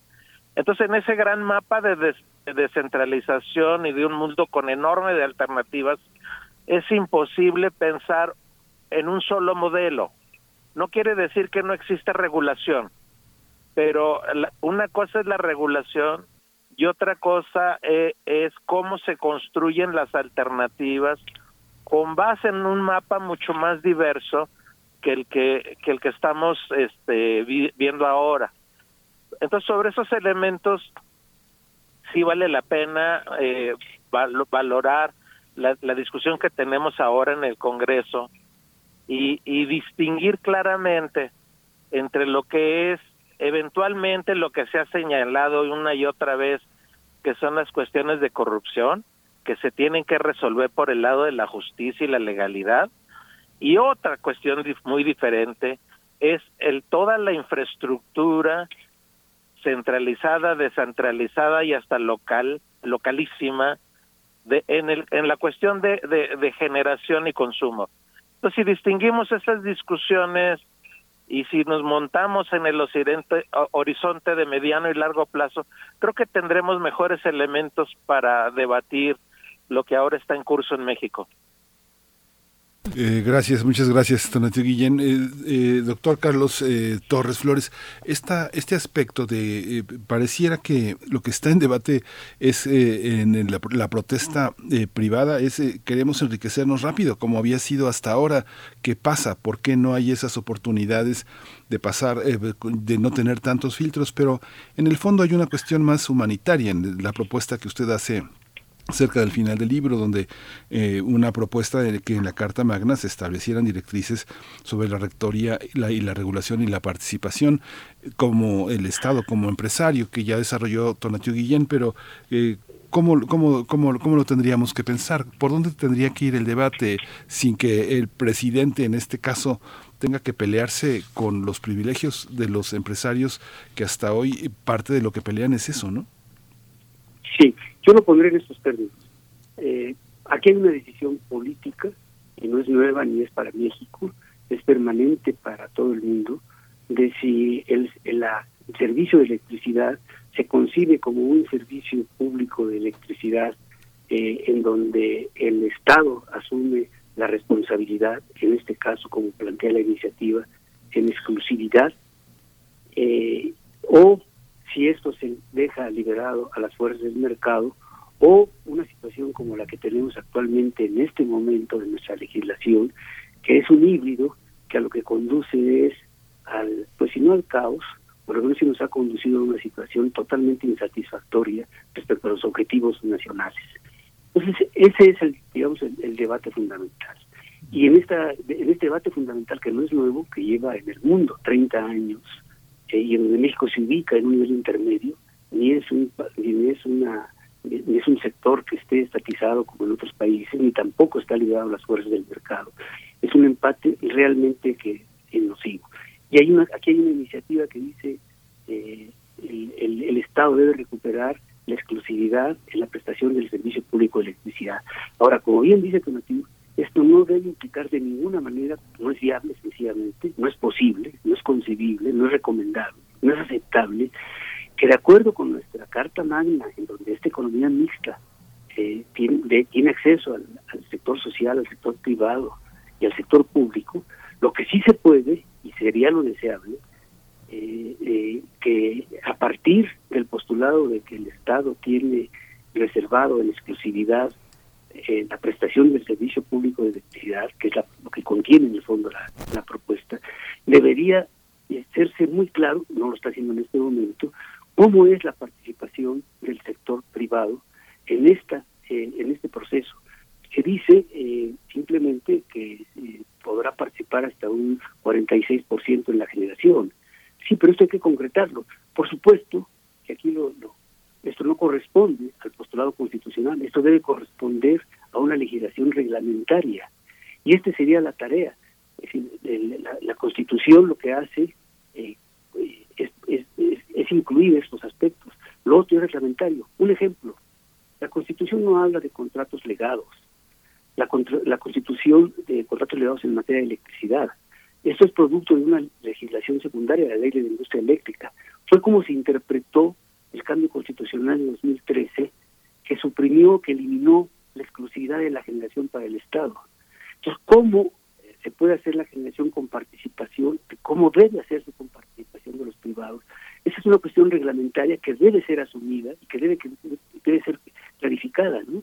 Y, eh, otro ejemplo, en el caso del sector petrolero, la, la constitución, la modificación constitucional de 2013 dijo claramente, dice claramente, se reserva en exclusividad el Estado la extracción y la exploración. Y luego agrega, el Estado puede contratar, eh, tiene facultades para contratar mediante licitación a los privados, nacionales y extranjeros, para extraer y, y, y, este y explorar este eh, eh, la- la- extraer hidrocarburos y explorar hidrocarburos. Es decir, en- ahí en ese en esa parte de petrolera dejó muy claramente la facultad del Estado para poder eh, eh, contratar a los particulares para el ejercicio de esa exclusividad que tiene que le estipula la Constitución. Pero eso no dice en, en el caso del sector eléctrico el- el- el- en el momento actual la iniciativa. Yo creo que es cosa de clarificarlo. Insisto, como para concluir, eh, una cosa es el postulado de la responsabilidad de la exclusividad del Estado y otra cosa es la forma de instrumentarlo que debe darle seguridad, certeza, garantías al sector eh, privado. Así lo requiere la, la, la propia Constitución, así lo requieren los hechos. Este, eh, y, y- y- y no dejarlo nada más apuntado en términos de que hasta el 46%, ¿no? Eh, eh, y lo mismo, es los- el- la, actualmente eh, la, generación distribuida, el autoabasto, pues debe, de, debe quedar estipulado, eh, por supuesto que eso debe ser en la ley reglamentaria, y por supuesto que se puede dar entrada a esa ley reglamentaria, el articulado transitorio de esta iniciativa, pero, pero esa es una materia eh, eh, que debe precisarse, ¿sí? cómo sí. va a funcionar el autoabasto, cómo va a funcionar la generación distribuida en un sistema en donde el Estado tiene la responsabilidad exclusiva eh, del, de la, de la, del servicio público de electricidad, en el entendido, que es una cosa que permanentemente pasa por alto, en el entendido que no, no debe constituir monopolio esa actividad, que no debe constituir monopolio. Esto que la Constitución es eh, repetitiva, no constituye monopolio, eh, se ignora en los hechos ¿no? Y se plantea es que hay un monopolio del, del Estado. Pues, si hay un, hay un monopolio del Estado, es que no se está entendiendo o, la, o, o, la, o el, pronunciamiento constitucional o la implementación de ella. Pero esa actividad no debe constituir monopolio. Ese es, pues, yo creo que eh, la, sí. la, discusión, esto es una, una opinión, por supuesto, personal, eh, es una opinión política, porque estamos hablando de un postulado político, como lo es el, el, nuestra, la constitución política de los Estados Unidos mexicanos. Pues llega este libro pues en un momento definitorio donde ya no hay rango para seguir por esta misma ruta. Les agradecemos esta participación y ojalá que la audiencia tenga el interés de acercarse la hora de, de la transición energética, exigencias del nuevo paradigma, sustentabilidad, seguridad e igualdad. Muchas gracias por esta participación, profesor eh, Ramón Carlos Torres Flores. Gracias por estar aquí esta mañana. Al contrario, el agradecido soy yo, les agradezco mucho a ambos y es un privilegio haber estado en este espacio.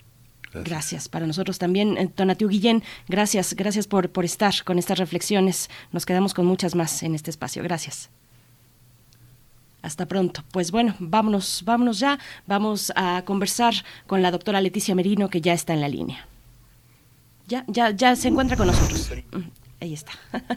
Nos atropellamos mutuamente, pero damos la bienvenida a la doctora Leticia Merino, titular de la Coordinación Universitaria de Sustentabilidad de la UNAM, hoy que es el día sobre la educación ambiental y la labor que ha realizado esta coordinación. Doctora Merino, bienvenida, buenos días. ¿Qué tal? Muy buenos días. Gracias, Leticia, pues. Buenos días. Bueno, adelante. Sí, sí. Eh, bueno, eh, hablar justamente de este aspecto, Leticia, que es que la Coordinación Universitaria de Sustentabilidad de la UNAM rinde una, una reflexión a partir de este Día de la Educación Ambiental. ¿Cómo nos encontramos?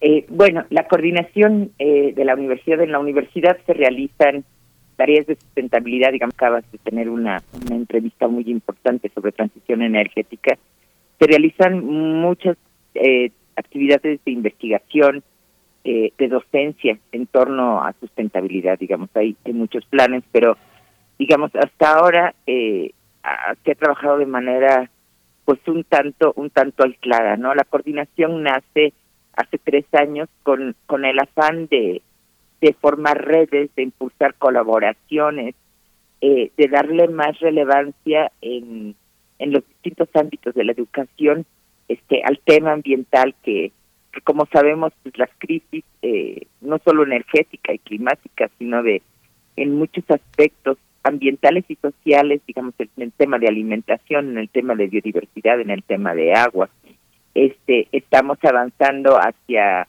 hacia situaciones de deterioro que, que difícilmente tienen, tienen frente a esta urgencia este la coordinación busca busca dar más énfasis este al, al tema ambiental digamos la la actividad fundamental de la universidad es educación digamos hay otras tareas eh, sustantivas investigación y difusión de la cultura pero la docencia la educación es, es la esencia es la razón primera de ser de la universidad. Entonces eh, buscamos transversalizar eh, la comprensión de la problemática ambiental y, y la búsqueda de, alternativas sociales, técnicas, eh, científicas a estos problemas, eh, también en, las áreas eh, de la docencia donde, donde el tema no se toca o no se toca centralmente. Queremos que existan materias de sustentabilidad, de sobre problemática ambiental en las escuelas de enfermería, de derecho, de contaduría, de ingeniería, donde en, cierta manera se hace de química, eh, de ciencias sociales, digamos que esta se convierta en una preocupación de la comunidad universitaria. Entonces, la educación ambiental, pues desde nuestra propuesta, desde nuestra perspectiva, es, es fundamental para, para sortear esta crisis, es fundamental para construir ciudadanía ambiental sin la cual no hay no hay forma de, de abordar los problemas. Entonces es un día especialmente importante eh, para nosotros eh, desde esta propuesta de crear eh, en la UNAM agentes de cambio eh, en todos nuestros nuestros estudiantes, este, nuestros trabajadores de, intendencia, administrativos, eh, académicos, etcétera. O sea, educación no solo es para los estudiantes, es también para la comunidad y la ciudadanía. Estamos empezando a desarrollar tareas de, de educación a distancia sobre sustentabilidad abiertas al público. Pues nos deja con bueno, muchos la ciudadanía, elementos. no al público, no me gusta hablarle al público, es muy muy impersonal. Doctora Leticia Merino, nos deja muchos elementos que a mí me gustaría proponerle. Continuemos después del corte. Ahorita nos, nos ha llegado eh, ya la hora de despedirnos de la radio Nicolaita, pero para tener un cierre adecuado con usted, eh, le invitamos, si le es posible, a permanecer y, y encontrarnos en el corte después del Por corte. supuesto, muchísimas gracias por el espacio. Gracias. Eh, volvemos en un momento más para hablar hoy, hoy que es el Día de la Educación Ambiental, de la importancia de una visión transversal desde esta universidad. Nos despedimos de la radio Nicolaita. Gracias por esta escucha. Mañana nos encontramos 8 de la mañana. Ya son las 9. Vámonos al corte. Síguenos en redes sociales. Encuéntranos en Facebook como Primer Movimiento y en Twitter como arroba PMovimiento. Hagamos comunidad.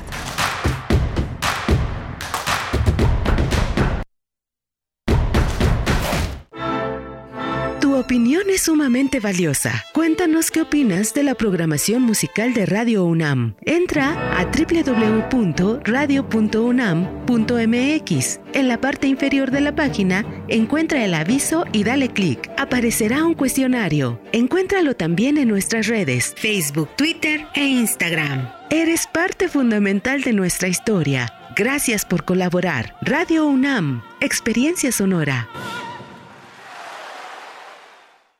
Supermercados Morena, donde tu dinero vale menos. El azúcar que costaba 15 hoy ya te cuesta 27 pesos el kilo. El kilo de huevo de 28 ya te lo vendemos por 42 pesos. ¿Te gusta el chile? Este sí que pica. De 36 ya te lo cobramos a 80 pesos. Supermercados Morena, donde es imposible comprar barato. Precios altos del gobierno de Morena. Es hora de cambiar y recuperar el tiempo perdido. PAN, unidos por un México mejor.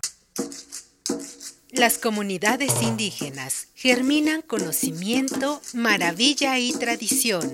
Son el México profundo, el presente donde hilan un collar de flores. Xochicóscat, collar de flores, con Mardonio Carballo, lunes 10 de la mañana por Radio UNAM. Experiencia sonora.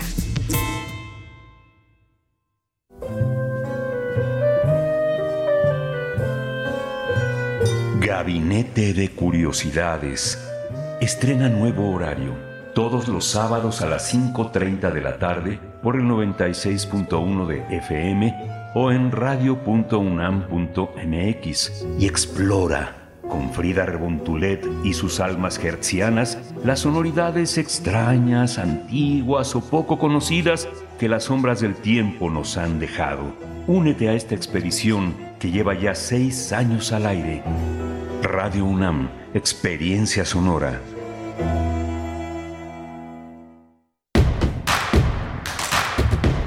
Encuentra la música de primer movimiento día a día en el Spotify de Radio UNAM y agréganos a tus favoritos.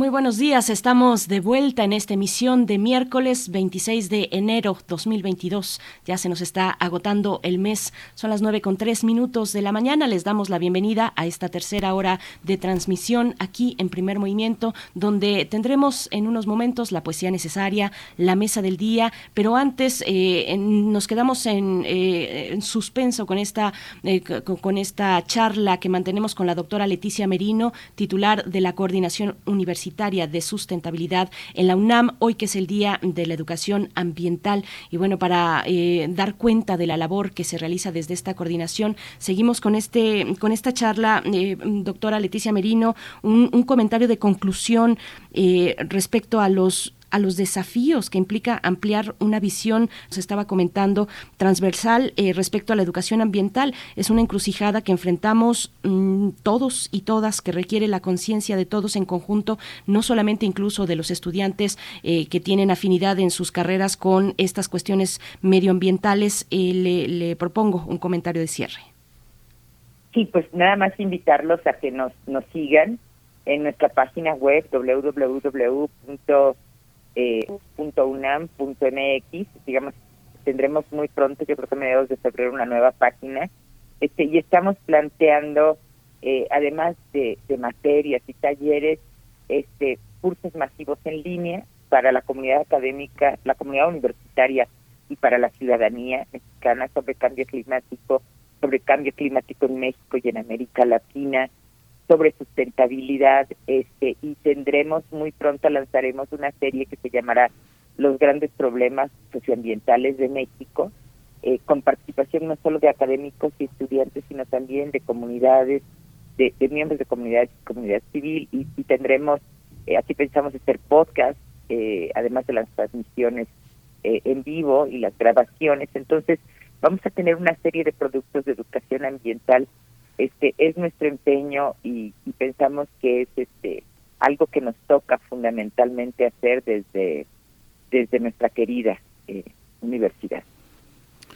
Pues Leticia Merino, muchísimas gracias. Gracias por quedarte a esta tercera hora y, y, bueno, en este marco, siempre los marcos eh, de efemérides, de coyunturas eh, políticas, de informes, nos, nos ayudan a recordarnos que pues seguimos parados en la misma, en el mismo espacio. Yo todo el tiempo me acuerdo de este trabajo tan duro, tan optimista, tan lleno de vitalidad que realizaste con todo tu equipo de investigadores, con toda la gente para, pues para que, para no olvidemos, para tener al día toda la problemática social y política que está presente en, en nuestra agenda. Ya digo nuestra porque es nuestra agenda ecológica. No, ¿no? claro.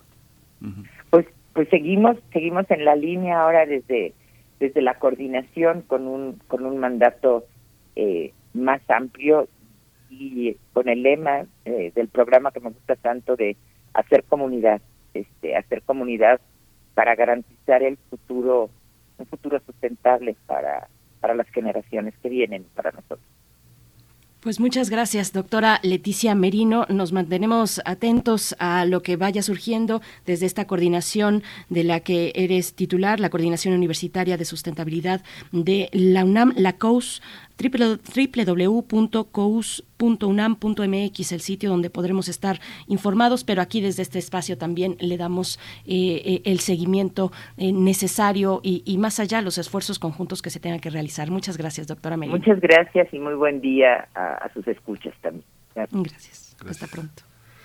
Pues seguimos en esta en esta tercera hora, ya nos vamos acercando eh, pues prácticamente a la poesía necesaria. No sé si tú quieres agregar algo más. ¿verdad? Yo creo que nos vamos solamente a anunciar que la mesa del día tendremos la presencia de dos invitados, Jean-Paul Villafuerte Rodríguez, abogado en el área de defensa de la Comisión Mexicana de Defensa y Promoción de los Derechos Humanos, y con Pilar Noriega, abogada y, y también amiga y colega de Digno Ochoa, porque hablaremos acerca de la sentencia que recientemente lanzó, publicó la Corte Interamericana de Derechos Humanos sobre este caso, Digno Ochoa. Vamos, bueno, ya 21 años del caso, se cumplen en este año 21 años eh, del caso Digna Ochoa. Vamos antes con la poesía.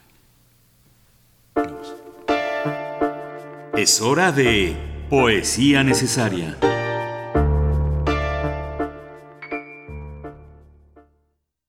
La poesía necesaria de este miércoles está dedicada a un escritor eh, muy original, eh, Domingo Alejandro Luciano.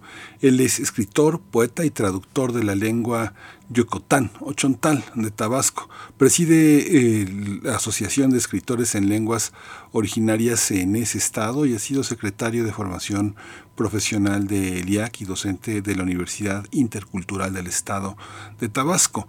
Este poema que leeré hoy es El sueño y la muerte, el libro que alberga esta obra de este hablante del idioma yocotán y que es representante de la joven generación de escritores en lenguas mayas. Alejandro Luciano también es miembro del Grupo Cultural Comunitario Indígena Chontal de Guaitalpa, en Nacajuca, y en este libro pues se pone en evidencia una muestra enorme de la riqueza de su pueblo y la riqueza idiomática del chontal. Se llama Odas eh, del Mar junto a la Luna y lo vamos a acompañar de El Colibrí, una música tradicional de la montaña de Herrero. Dice así. Mamaluna, el caracol ha robado el sueño que escondía al fondo del mar y ya no tengo perlas para escribir tu nombre bajo el resplandor de la madrugada.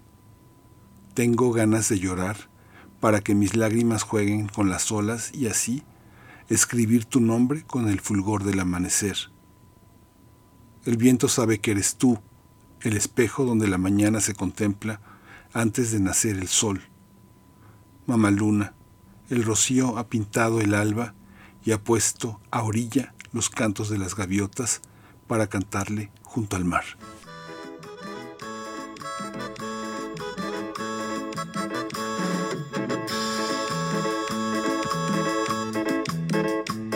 kabrima nangwa di neyo nakambra ka nangwa di asho. Tutsumi i tutsumasha tutsumi i tutsumasha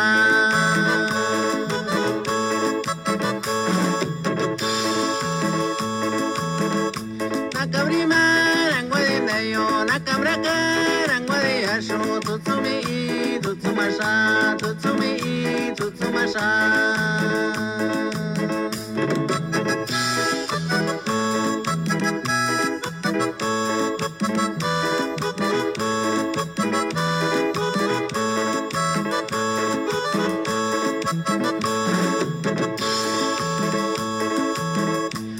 Tutsumasha Nagushula rajo, nagubala yo, nagushula rajo, nagubala yo, nagubala goya rimomo,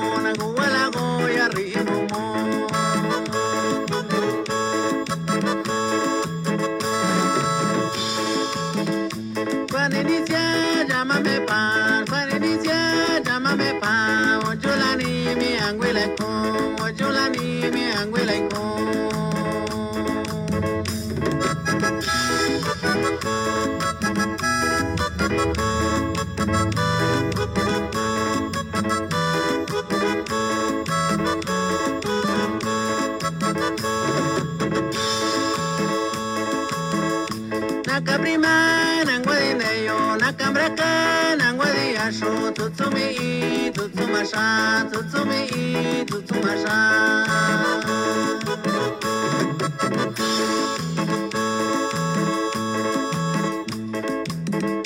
Paninitia, Jamame pa, Paninitia, Jamame pa.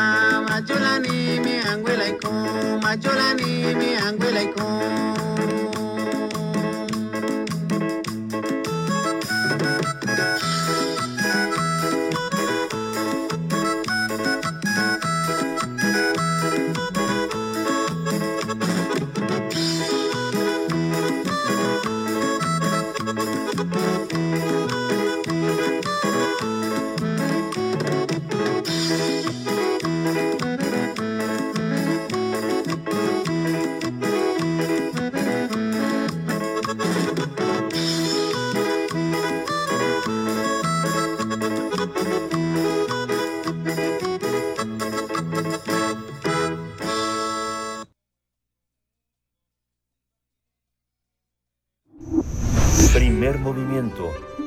Hacemos comunidad en la sana distancia.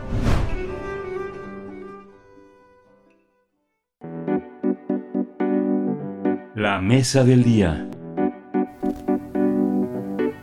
La Corte Interamericana de Derechos Humanos encontró al Estado mexicano como responsable de graves fallas en la investigación de la muerte de la defensora de los derechos humanos Digna Ochoa, que fue el 19 de octubre de 2001, hace 20 años.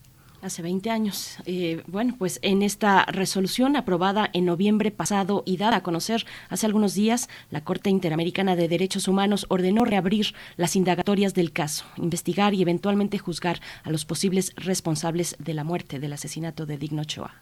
La sentencia también exige realizar un acto público de responsabilidad internacional y crear un reconocimiento en materia de derechos humanos con el nombre Digna Ochoa y Plácido. El documento critica que los responsables de llevar a cabo correspondiente hayan desestimado causales de la muerte de la defensora de derechos humanos como su desempeño profesional y hayan difundido una imagen de Digna Ochoa como una mujer con poca credibilidad, así como las conclusiones de un suicidio producto de una presunta inestabilidad emocional. La Secretaría de Relaciones Exteriores de México afirmó que el Estado mexicano tiene el compromiso de atender la sentencia de la Corte Interamericana de Derechos Humanos para reabrir el caso, así como para resarcir los daños. Mediante un comunicado, la Cancillería aseguró que México estudiará con atención las disposiciones del tribunal a, final, a fin de cumplir con sus términos de conformidad con las obligaciones según la Convención Americana sobre los Derechos Humanos. Vamos a analizar la sentencia de la Comisión Interamericana de Derechos Humanos sobre el caso de Digno Ochoa y sus implicaciones para México. Está en la línea y presento a Jean-Paul Villafuerte Rodríguez, él es abogado en el área de defensa de la Comisión Mexicana de Defensa y Promoción de los Derechos Humanos. Eh, Villafuerte Rodríguez, buenos días, qué gusto que estés aquí.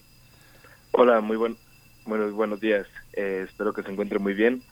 Eh, y pues bueno, aquí estoy a gracias. disposición. Muchas gracias, Jean-Paul Villafuerte Rodríguez. También yo por mi parte presento a Pilar Noriega, abogada, amiga y colega de Digno Ochoa. Un gusto, eh, un gusto tener este momento de, reunión donde ha decidido ya la Corte Interamericana sobre el caso emblemático de Digno Ochoa. Pilar Noriega, muchas gracias por estar aquí. Eh, gracias a ustedes por la invitación y más que nada por la difusión del caso. Sí, muchas gracias, eh, Pilar. Pues eh, yo recuerdo, cuando recibimos la noticia, yo no podía creer de verdad, y yo creo que como yo, muchísimos mexicanos no podíamos creer el argumento de la inestabilidad emocional de Digno Ochoa. Yo no la conocí, pero la manera en la que se argumentó era verdaderamente vergonzosa. El fantasma de Digna Ochoa es suficientemente fuerte para llegar hoy aquí a Radio UNAM. Cuéntanos, Pilar Noriega, cómo, cómo ha sido este trayecto. Eh bueno, ha sido una situación difícil. Eh, yo desde un principio tuve la posición de que lo importante eran las pruebas que había respecto a, al hecho, ¿no? Los hechos se prueban, eh, se deben de probar, ¿no? Y en este caso, pues son las periciales y las periciales desde un principio y de acuerdo incluso con lo que decían los abogados de la coadyuvancia en aquel momento era que eh, pues las periciales en, criminalística eh, la necropsia incluso que tuvo que realizarse eh, pues lo que demostraban era que eh, era imposible que hubiese sido un suicidio. Eh, Digna era diestra, el orificio del cráneo está del lado izquierdo y la posición en la que estaba el perito señaló pues, que era muy difícil la colocación de la pistola, del movimiento incluso de la mano que se tendría que realizar para ese fin. Eh, las livideces del cuerpo, en fin, ¿no? Hubo varias eh, periciales y sobre todo el hecho de que los Digna no tenía, bueno, en sus manos se supone que tenía unos guantes, que eso es una cosa muy dudosa porque esos guantes no estaban bien colocados. Los guantes, eh, la pistola incluso estaba debajo de, a la altura de su pelvis, que inicialmente se hizo notar eso, eh, incluso por la propia Procuraduría, y el hecho de que, bueno, hayan dicho que a la hora de levantar el cuerpo, literalmente, eh, se haya movido la pistola, ¿no? Entonces eran indicios de que, pues no, Digna no había disparado la pistola. Además creo, yo no sé, ¿verdad? No soy perita, pero aún colocándote unos guantes, pues el, los gases tienen que quedar impregnados, pues quedan impregnados en incluso hasta en la ropa, ¿no? Y el guante de látex tampoco demostraron que no por tener guantes de látex de ella, en el caso de haber disparado, eh, no se hubieran impregnado los guantes. Esas son pruebas contundentes, más allá de su situación mental. Yo tengo la idea, la posición de que, bueno, para empezar, no sé quién tenga una mentalidad, una personalidad totalmente equilibrada, ¿no? Pero, eh, pues eso, que más allá de la discusión que pudiera haber sobre su situación mental, pues están las pruebas ahí, materiales ah, contundentes, ¿no? Esa es mi posición pues la Corte Interamericana de Derechos Humanos no puede fungir como un cuarto tribunal y por lo tanto pues no puede ver eso, pero creo que la resolución de la Corte es clara en señalar eh, pues cómo se llevaron a cabo, que no fueron debidamente valoradas las pruebas y hubo pruebas deficientes. Eh, pues eso es lo importante y creo que la Corte ha limpiado la memoria de Digna. Pues, eh, ¿Qué es lo más importante, no?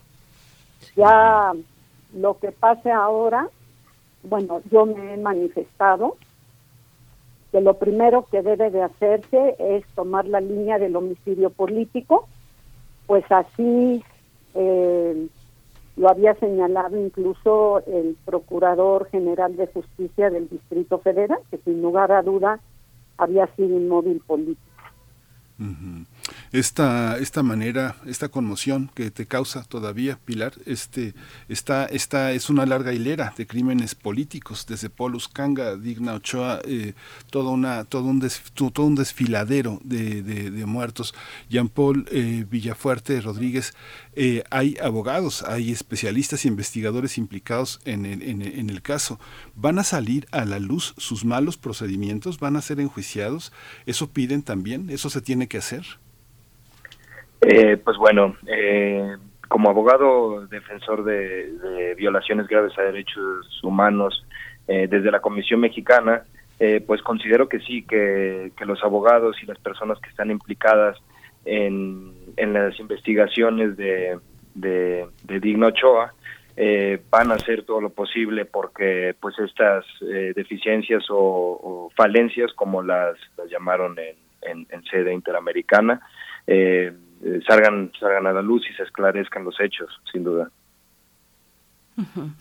Eh, ¿qué, significa en lo simbólico? En lo concreto ya, ya eh, hablaremos más adelante de qué, implica esta orden que da la, la CID para eh, reabrir el caso, con un caso que tiene desde el primer momento que tuvo un pésimo manejo de, de, la escena, de las pruebas, de los peritajes, pero en lo simbólico, ¿qué significa? También se ha dicho, se ha hablado de los estigmas y los estereotipos de género, los prejuicios machistas que tuvieron presencia en las investigaciones en esta y en otras investigaciones. Tenemos una larga lista. Ahí está Campo Algodonero, está el tema, la cuestión también el caso de las mujeres eh, de Atenco víctimas de violencia sexual. ¿Cómo retratar en lo simbólico esta nueva etapa que se abre para el caso de Digna Ochoa y lo que significa para la justicia mexicana, Pilar? Eh, pues bueno, lo importante es que la justicia mexicana realmente haga eficaz, efectivos eh, los lineamientos que establece la Corte Interamericana de Derechos Humanos.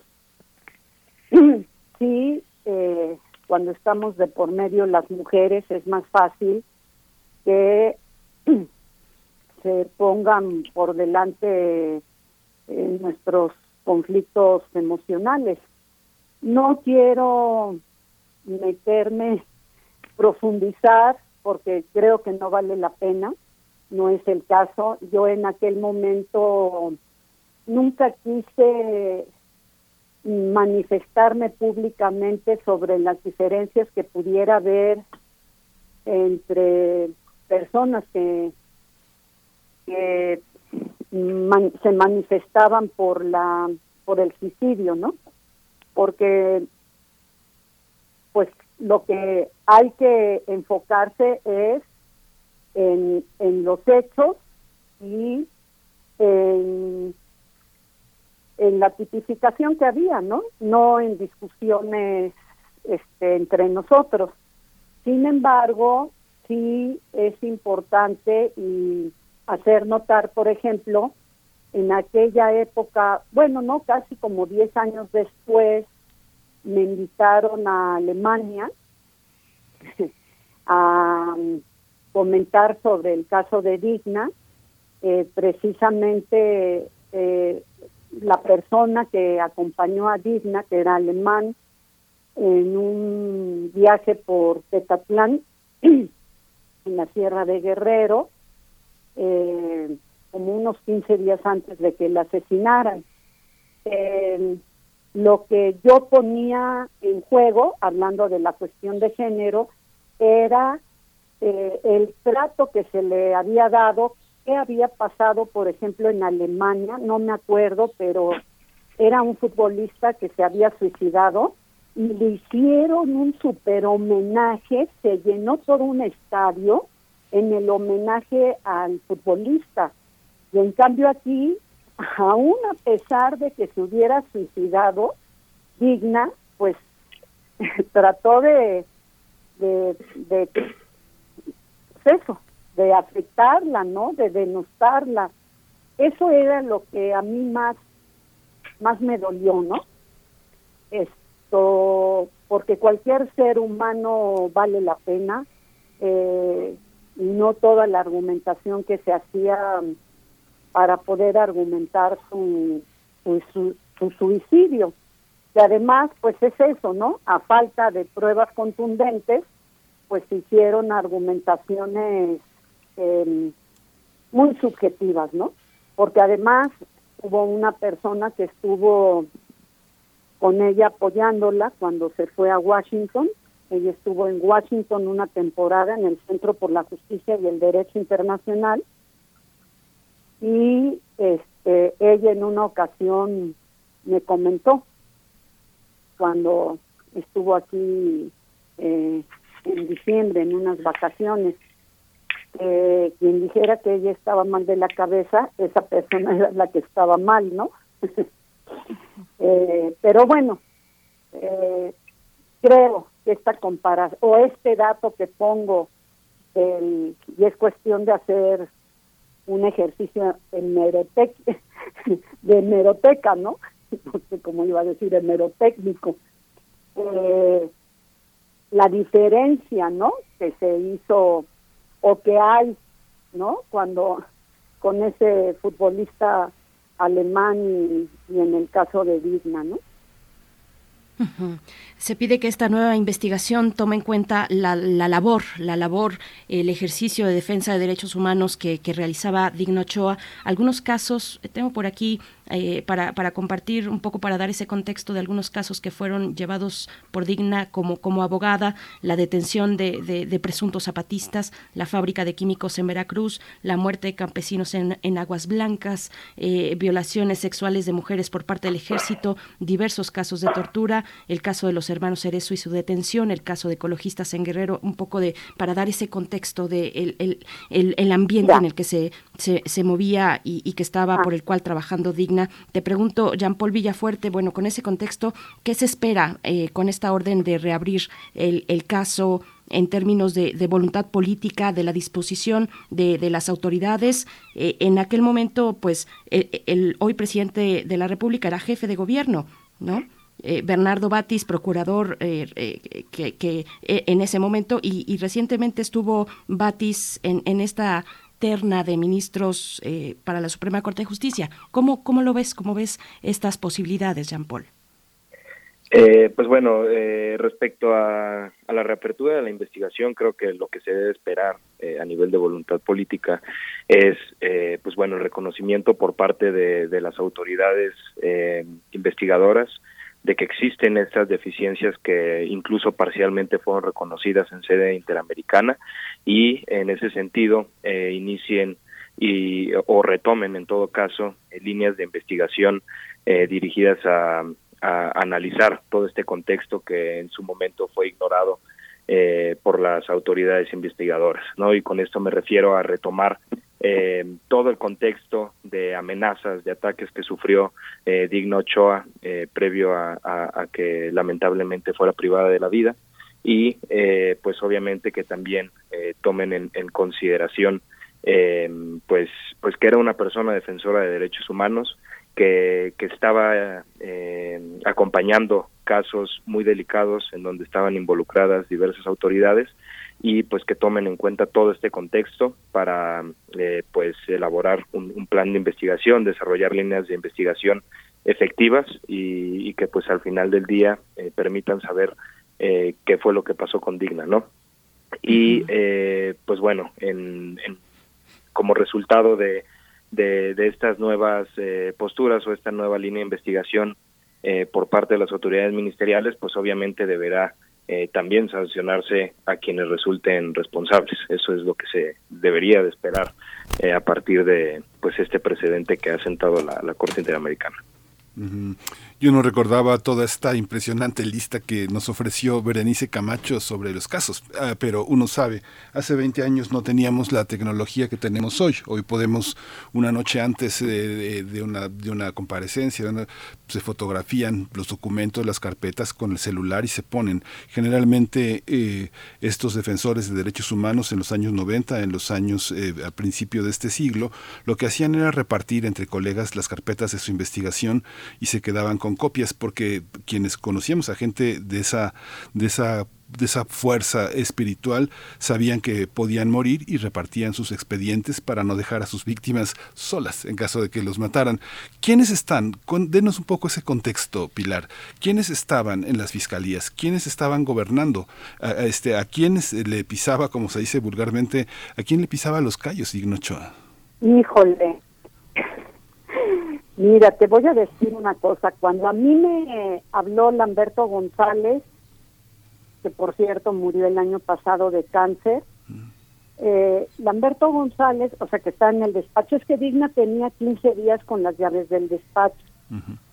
Entonces, bueno, la encontró Gerardo, eh, Gerardo le habló a Lamberto, Lamberto en ese momento trabajaba en la Secretaría de del trabajo de, del Distrito Federal todavía que era, eh, fue Lamberto, Lamberto me habló a mí, eh, me dijo, ven Pilar, que pues está, hay una, me describió la escena, ¿no? Entonces, pues fui para allá, pero pues yo me puse a temblar. Eh, yo en ese momento tenía nada más tres días de haber tomado el cargo de primera visitadora general de la Comisión de Derechos Humanos del Distrito Federal. Y le hablé a Víctor Brenes, que en ese momento era el secretario particular de Emilio Álvarez y Casa, el presidente de la comisión. Víctor además había sido compañero de Digna en el PRO en el PRO fueron una buena parte de los casos que han mencionado. Eh, con nosotros iba a retomar unos casos en Querétaro, el caso de los Cerezo, este, el caso eh, de otros miembros acusados de ser del EPR, eh, y bueno, cuando en el 96 que recibimos amenazas y también luego que se las repitieron al PRO y a Digna en el 99, sobre todo a Digna, pues era evidente que, que los callos que pisaba pues eran políticos, ¿no? O sea, no llevaba casos entre particulares, eh, pero pues yo me puse a temblar, me puse a temblar porque me dio miedo eh, y, prefiero, la verdad, la verdad, la verdad, ¿no?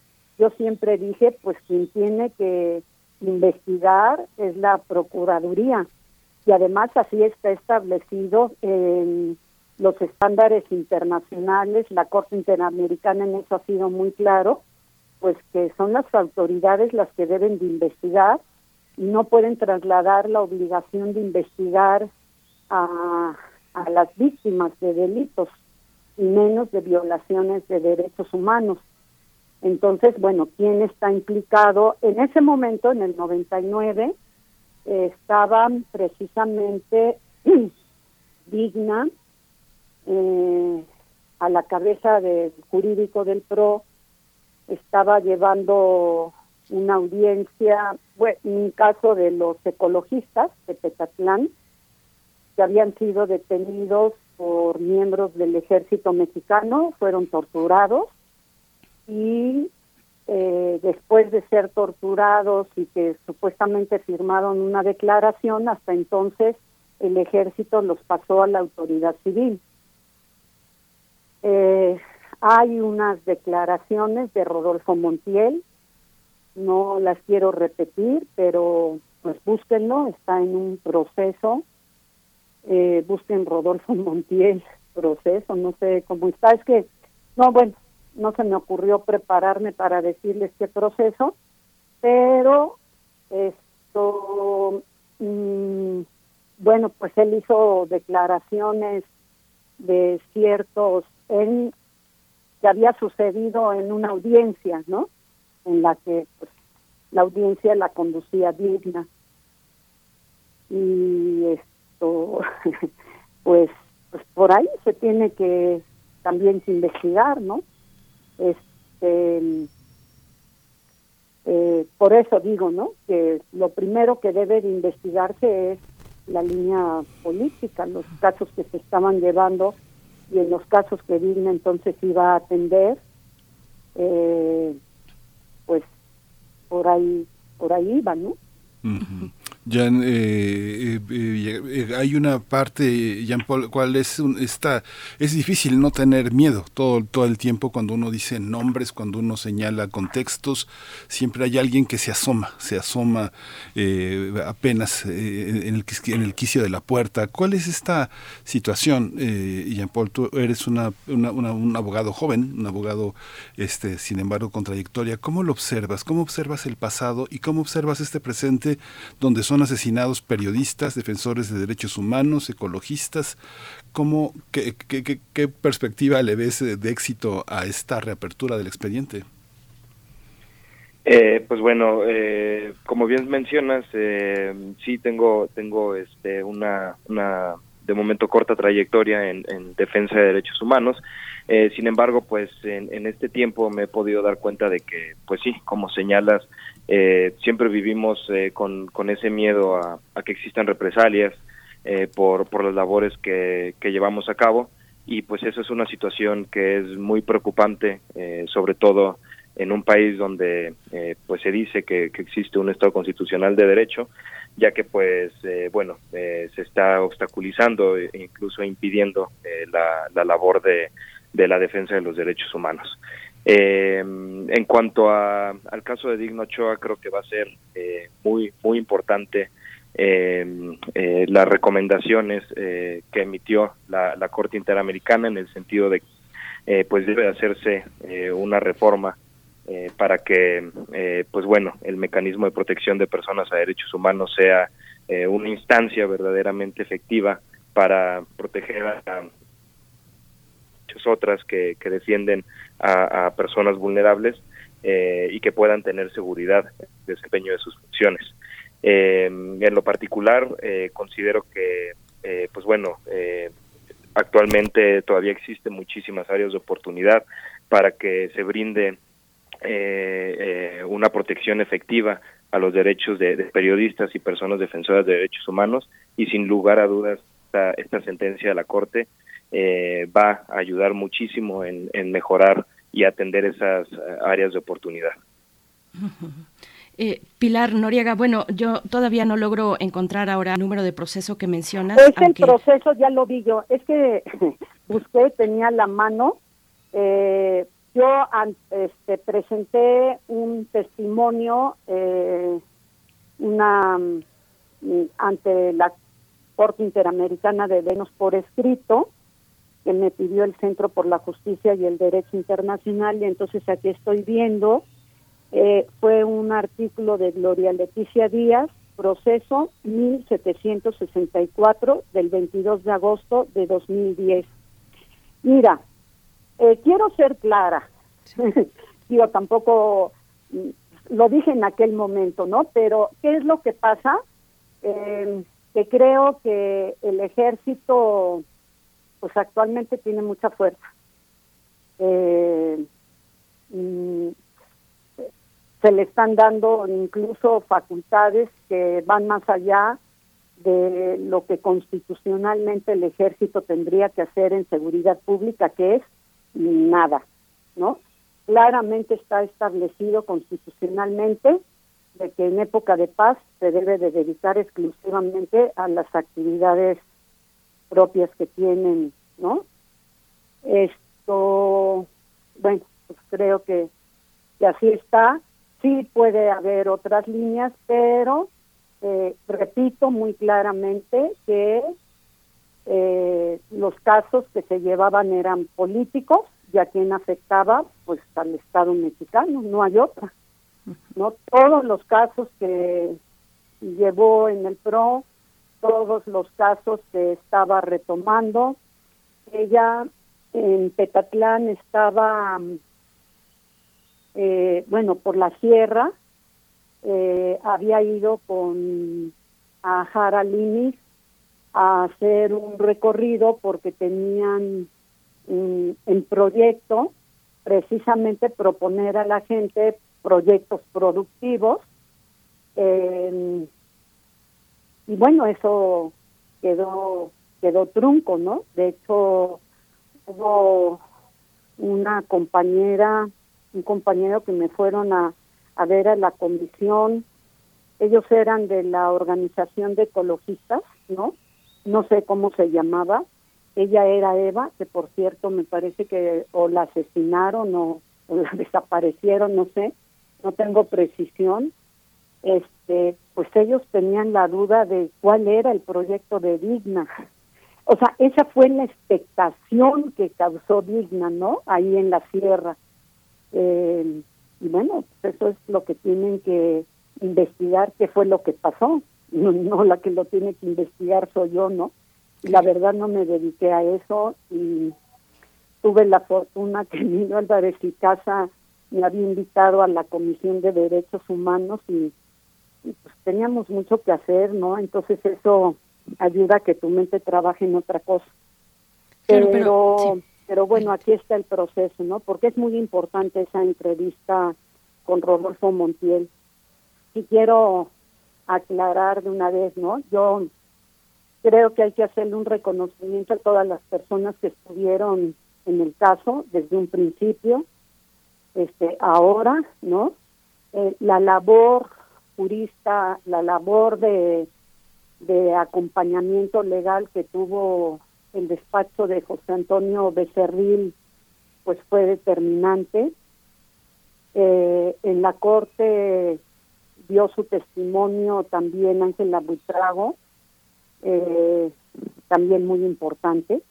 Ella dijo que había revisado todo el expediente y bueno, ahora que el caso lo llevan, bueno, siempre lo llevó el Centro por la Justicia y el Derecho Internacional, en el aspecto del sistema interamericano de derechos humanos, junto con Carla Michel y David Peña.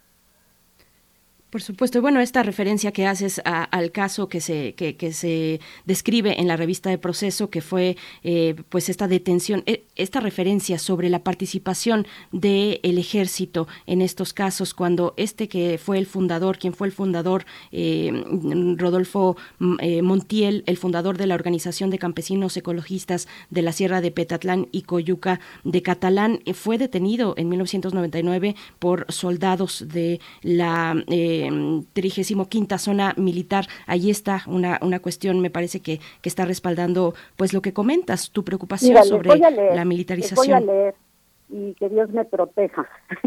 es que de verdad llegó un momento en que, y yo se los dije en Alemania, ¿no? Y, y, bueno, yo sé que puede haber gente que diga que farsante Pilar, no, no soy una farsante. Eh, la omnipotencia que yo tendría en aquel momento se me fue hasta, atravesó el eje de la Tierra, ¿no?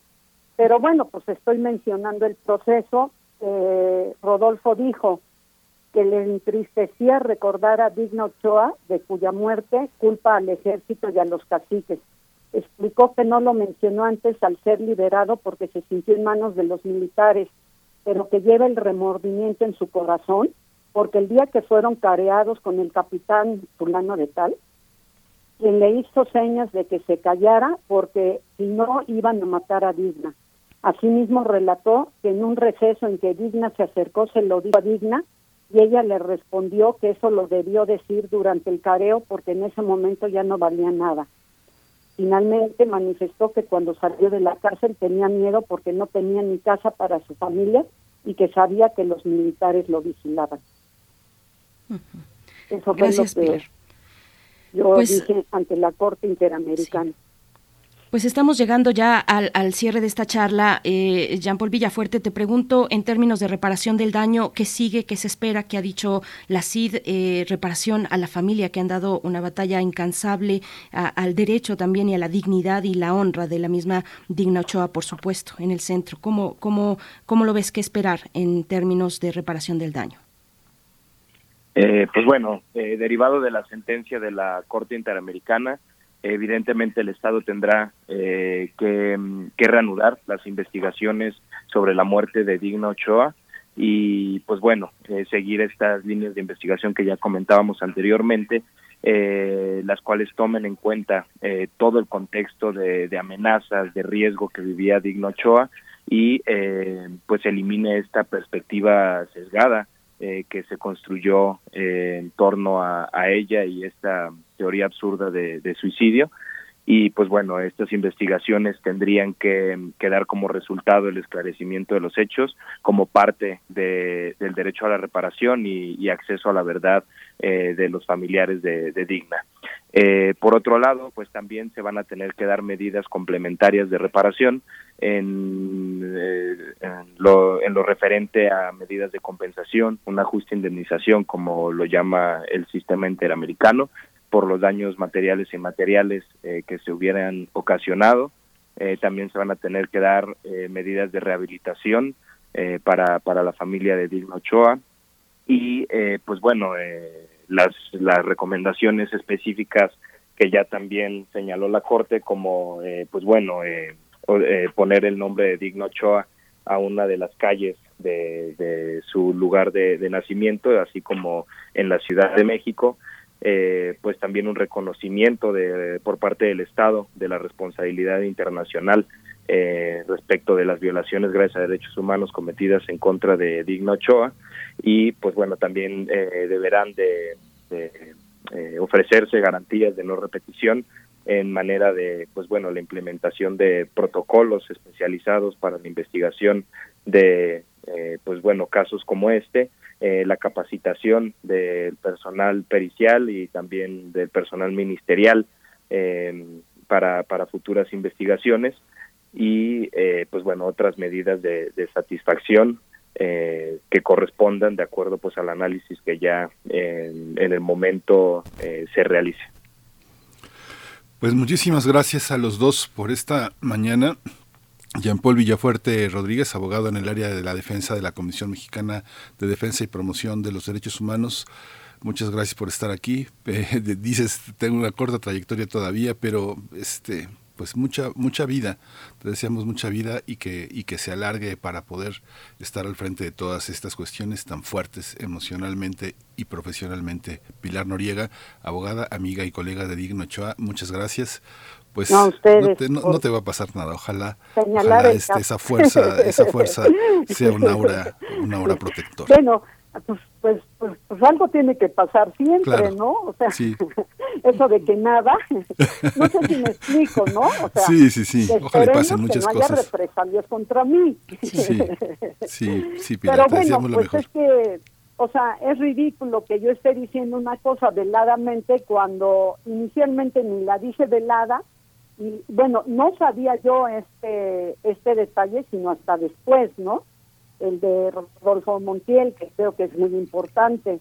Eh, y bueno, pues todos los demás casos, ¿no? Este, Pero les agradezco a ustedes eh, que dignifiquemos ahora sí a Digna, ¿no? Sí. Muchas gracias a ambos. Jean Paul, hasta pronto. Gracias. Hasta pronto, muchísimas gracias. Gracias, Gracias. y saludo, Jean Paul. Saludos, Pilar. Hasta Gracias. luego. Vamos a ir con música. Vamos a ir con música. Uy, qué, qué, qué fuerte, qué fuerte y a- eh, hacer una transición eh, rápidamente. Bueno, ¿con qué, ¿con qué nos vamos? Vamos a ir con a- Dignificada de Ah, sí. Lila Downs. Así es.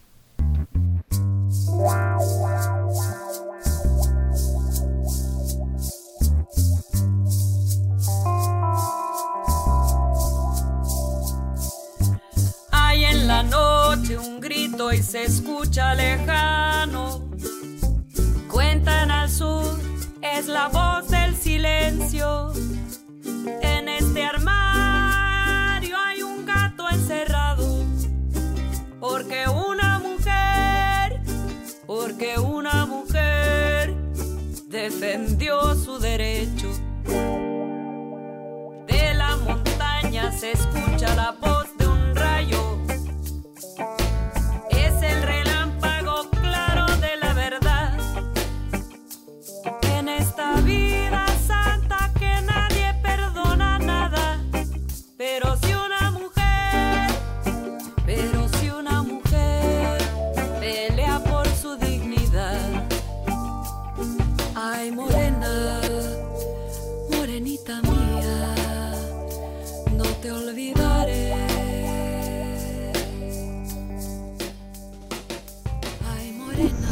Primer movimiento.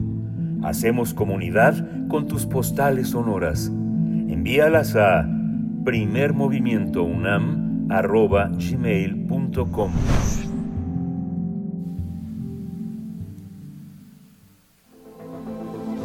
El crisol de la química. Nos acompaña el doctor Plinio Sosa, académico de tiempo completo de la Facultad de Química. Se dedica principalmente a la docencia y a la divulgación científica, como lo hace aquí en el Crisol de la Química. Hoy para hablar de el benceno y el uroboro. Eh, doctor Plinio Sosa, ¿cómo te encuentras? Buenos días. Muy bien, Bere, muy bien. Miguel Ángel, buenos días también. Hola doctor, buenos días. Sí, el benceno es un líquido incoloro, muy inflamable y de aroma dulce. De hecho, es parcialmente responsable del olor característico de las gasolineras. Es una sustancia compuesta únicamente por dos elementos, carbono e hidrógeno. Se trata, pues, de un hidrocarburo. El benceno se encuentra tanto en el petróleo como en la gasolina. Se llega a producir en las erupciones volcánicas y durante los incendios forestales. Hay benceno en el humo de los cigarrillos y también en el humo de muchos otros materiales orgánicos cuando se queman. Sin embargo, los seres humanos lo obtenemos normalmente mediante la destilación fraccionada del alquitrán de. ¿sí? El benceno es uno de los 20 productos químicos que se producen en mayor cantidad. Se usa como materia prima para la fabricación de innumerables productos industriales como plásticos, resinas, fibras sintéticas, gomas, lubricantes, detergentes, explosivos, medicamentos, pinturas, pesticidas y un largo etcétera. Si bien es importantísimo para la industria química, el principal problema del benceno es que se trata de, un- de una sustancia sumamente cancerígena. La cantidad máxima permitida de benceno en el aire es de una parte por millón, es decir, de un solo miligramo de benceno en mil litros de aire. Por eso, se recomienda que los trabajadores usen un equipo de respiración especial desde concentraciones 10 veces más bajas, es decir, no a partir de una parte por millón, sino de 0.1 partes por millón. En los laboratorios escolares, el benceno ha sido reemplazado por tolueno, que tiene propiedades físicas similares, pero es menos tóxico. El benceno fue descubierto en 1825 por el científico inglés Michael Faraday. Él es un físico en realidad también que hizo cosas con electricidad. Se trataba de un hidrocarburo que contenía muy poco hidrógeno, ¿sí? un solo átomo de hidrógeno por cada átomo de carbono. Más tarde, se logró establecer que la fórmula molecular del benceno era C6H6, o sea, en una molécula había 12 átomos, 6 de hidrógeno y 6 de carbono. En el argot de la química orgánica se habla tanto de compuestos saturados como de compuestos insaturados. Sí, ok, pues, pero ¿saturados de qué? Saturados de hidrógeno, ¿sí? Es decir, un compuesto saturado es aquel cuyas moléculas contienen el número máximo posible de átomos de hidrógeno. Por ejemplo, en el hexano, un hidrocarburo saturado de 6 carbonos, ¿no? Para poder comparar, el número de hidrógenos es 14. ¿sí? Decimos que su fórmula es C6H14. ¿sí? Cuando se forman más enlaces carbono-carbono, por ejemplo, dobles o triples enlaces, disminuye el número de hidrógenos. Eh, por ejemplo, la fórmula del hexeno, que tiene un doble enlace, es C6H12. Entonces, de C6H14, que es saturado, pasa a C6H12, que ya es insaturado, ya no tiene el número máximo de hidrógenos, que sería 14. ¿sí? O sea que el benceno tenía que ser un hidrocarburo, un hidrocarburo muy insaturado, con muchos dobles enlaces, por ejemplo, dado que solo tenía 6 hidrógenos en vez de 14. Este resultado fue sumamente inquietante. No se entendía cuál podría ser su fórmula desarrollada. Debería tener cuatro dobles ligaturas, o quizás dos triples, o cualquier otra combinación. Hay muchas combinaciones para, para, para esa fórmula. ¿sí? En 1865, 1865, el químico alemán Friedrich August Kekulé resolvió el enigma. Propuso una estructura cíclica, un hexágono de carbonos en el que había alternados tres dobles enlaces y tres enlaces sencillos. ¿sí? Un doble, un sencillo, un doble, un sencillo, un doble, un sencillo. Además, un hidrógeno unido a cada carbono. Esta estructura explicaba buena parte de las evidencias experimentales que se tenían respecto al benceno. Eso fue en 1865. Más tarde, en 1890, en un evento realizado precisamente para conmemorar, los 25 años de la propuesta de Kekulé, Kekulé platicó cómo se le ocurrió la estructura del hexágono con dobles enlaces alternados. Un día, mientras dormía, soñó con una serpiente mordiéndose la cola. ¿sí? Bueno, sin embargo, había datos que no se podían explicar con la estructura de Kekulé. Los dobles enlaces son más cortos que los enlaces sencillos. Sin embargo, el hexágono del benceno es perfectamente regular y tanto las distancias de enlace como las energías de enlace son la misma para todo el hexágono y además dan números intermedios entre lo que sería un enlace doble y lo que sería un enlace sencillo. Es decir, los enlaces en el benceno no son ni sencillos ni dobles, sino todo lo contrario, una cuestión intermedia. La mecánica cuántica vino a resolver esta última dificultad. Los electrones correspondientes, correspondientes a los dobles enlaces no se están compartiendo entre solo dos carbonos, sino entre los seis carbonos del hexágono. O sea, seis electrones interactuando eléctricamente con seis carbonos. A esta situación se le conoce como deslocalización electrónica. El colmo de la, de la deslocalización electrónica se da en los metales. Ahí se comparten cuatrillones de electrones con cuatrillones de núcleos. ¿sí? Y bueno, últimas palabras. Uroboro, la serpiente que se come su propia cola. El inacabable nacer y morir. La trayectoria infinita. El esfuerzo inútil. La inconsciente autofagia. El traslado sin punto de llegada. Todas las metas y ninguna. El eterno retorno. Aplausos de pie, doctor Plinio Sosa, con ese cierre. Muchísimas gracias, como siempre, por estar aquí, por darnos esta oportunidad de, de, cerrar así con broche de oro nuestras emisiones de miércoles. Te deseamos lo mejor y el próximo miércoles nos encontramos una vez más. Nos encontramos de hoy en ocho. Gracias. Muchas gracias, doctor. Pues ya nos estamos despidiendo, 9 con 58 minutos. Mm, Quédense aquí en Radio UNAM. Está hecha la invitación para que puedan disfrutar de la programación de Radio Universidad. Y el día de mañana nos volvemos a encontrar con muchos más temas. Mañana jueves, jueves de Mundos Posibles con el, do- el doctor Alberto Betancourt. Y bueno, pues les deseamos un excelente miércoles. Gracias a todo el equipo. Gracias, Miguel Ángel. Gracias, eh, Berenice Camacho. Nos despedimos con música. Así es, vamos a ir con Arrabalero, No me cortes en Bonsai. Es la canción para cerrar y pues te agradezco, te agradezco esta compañía, esta mancuerna aquí al aire, Milán. Gracias, Berenice. Y Yo lo mismo. Esto fue primer movimiento. El mundo desde la universidad.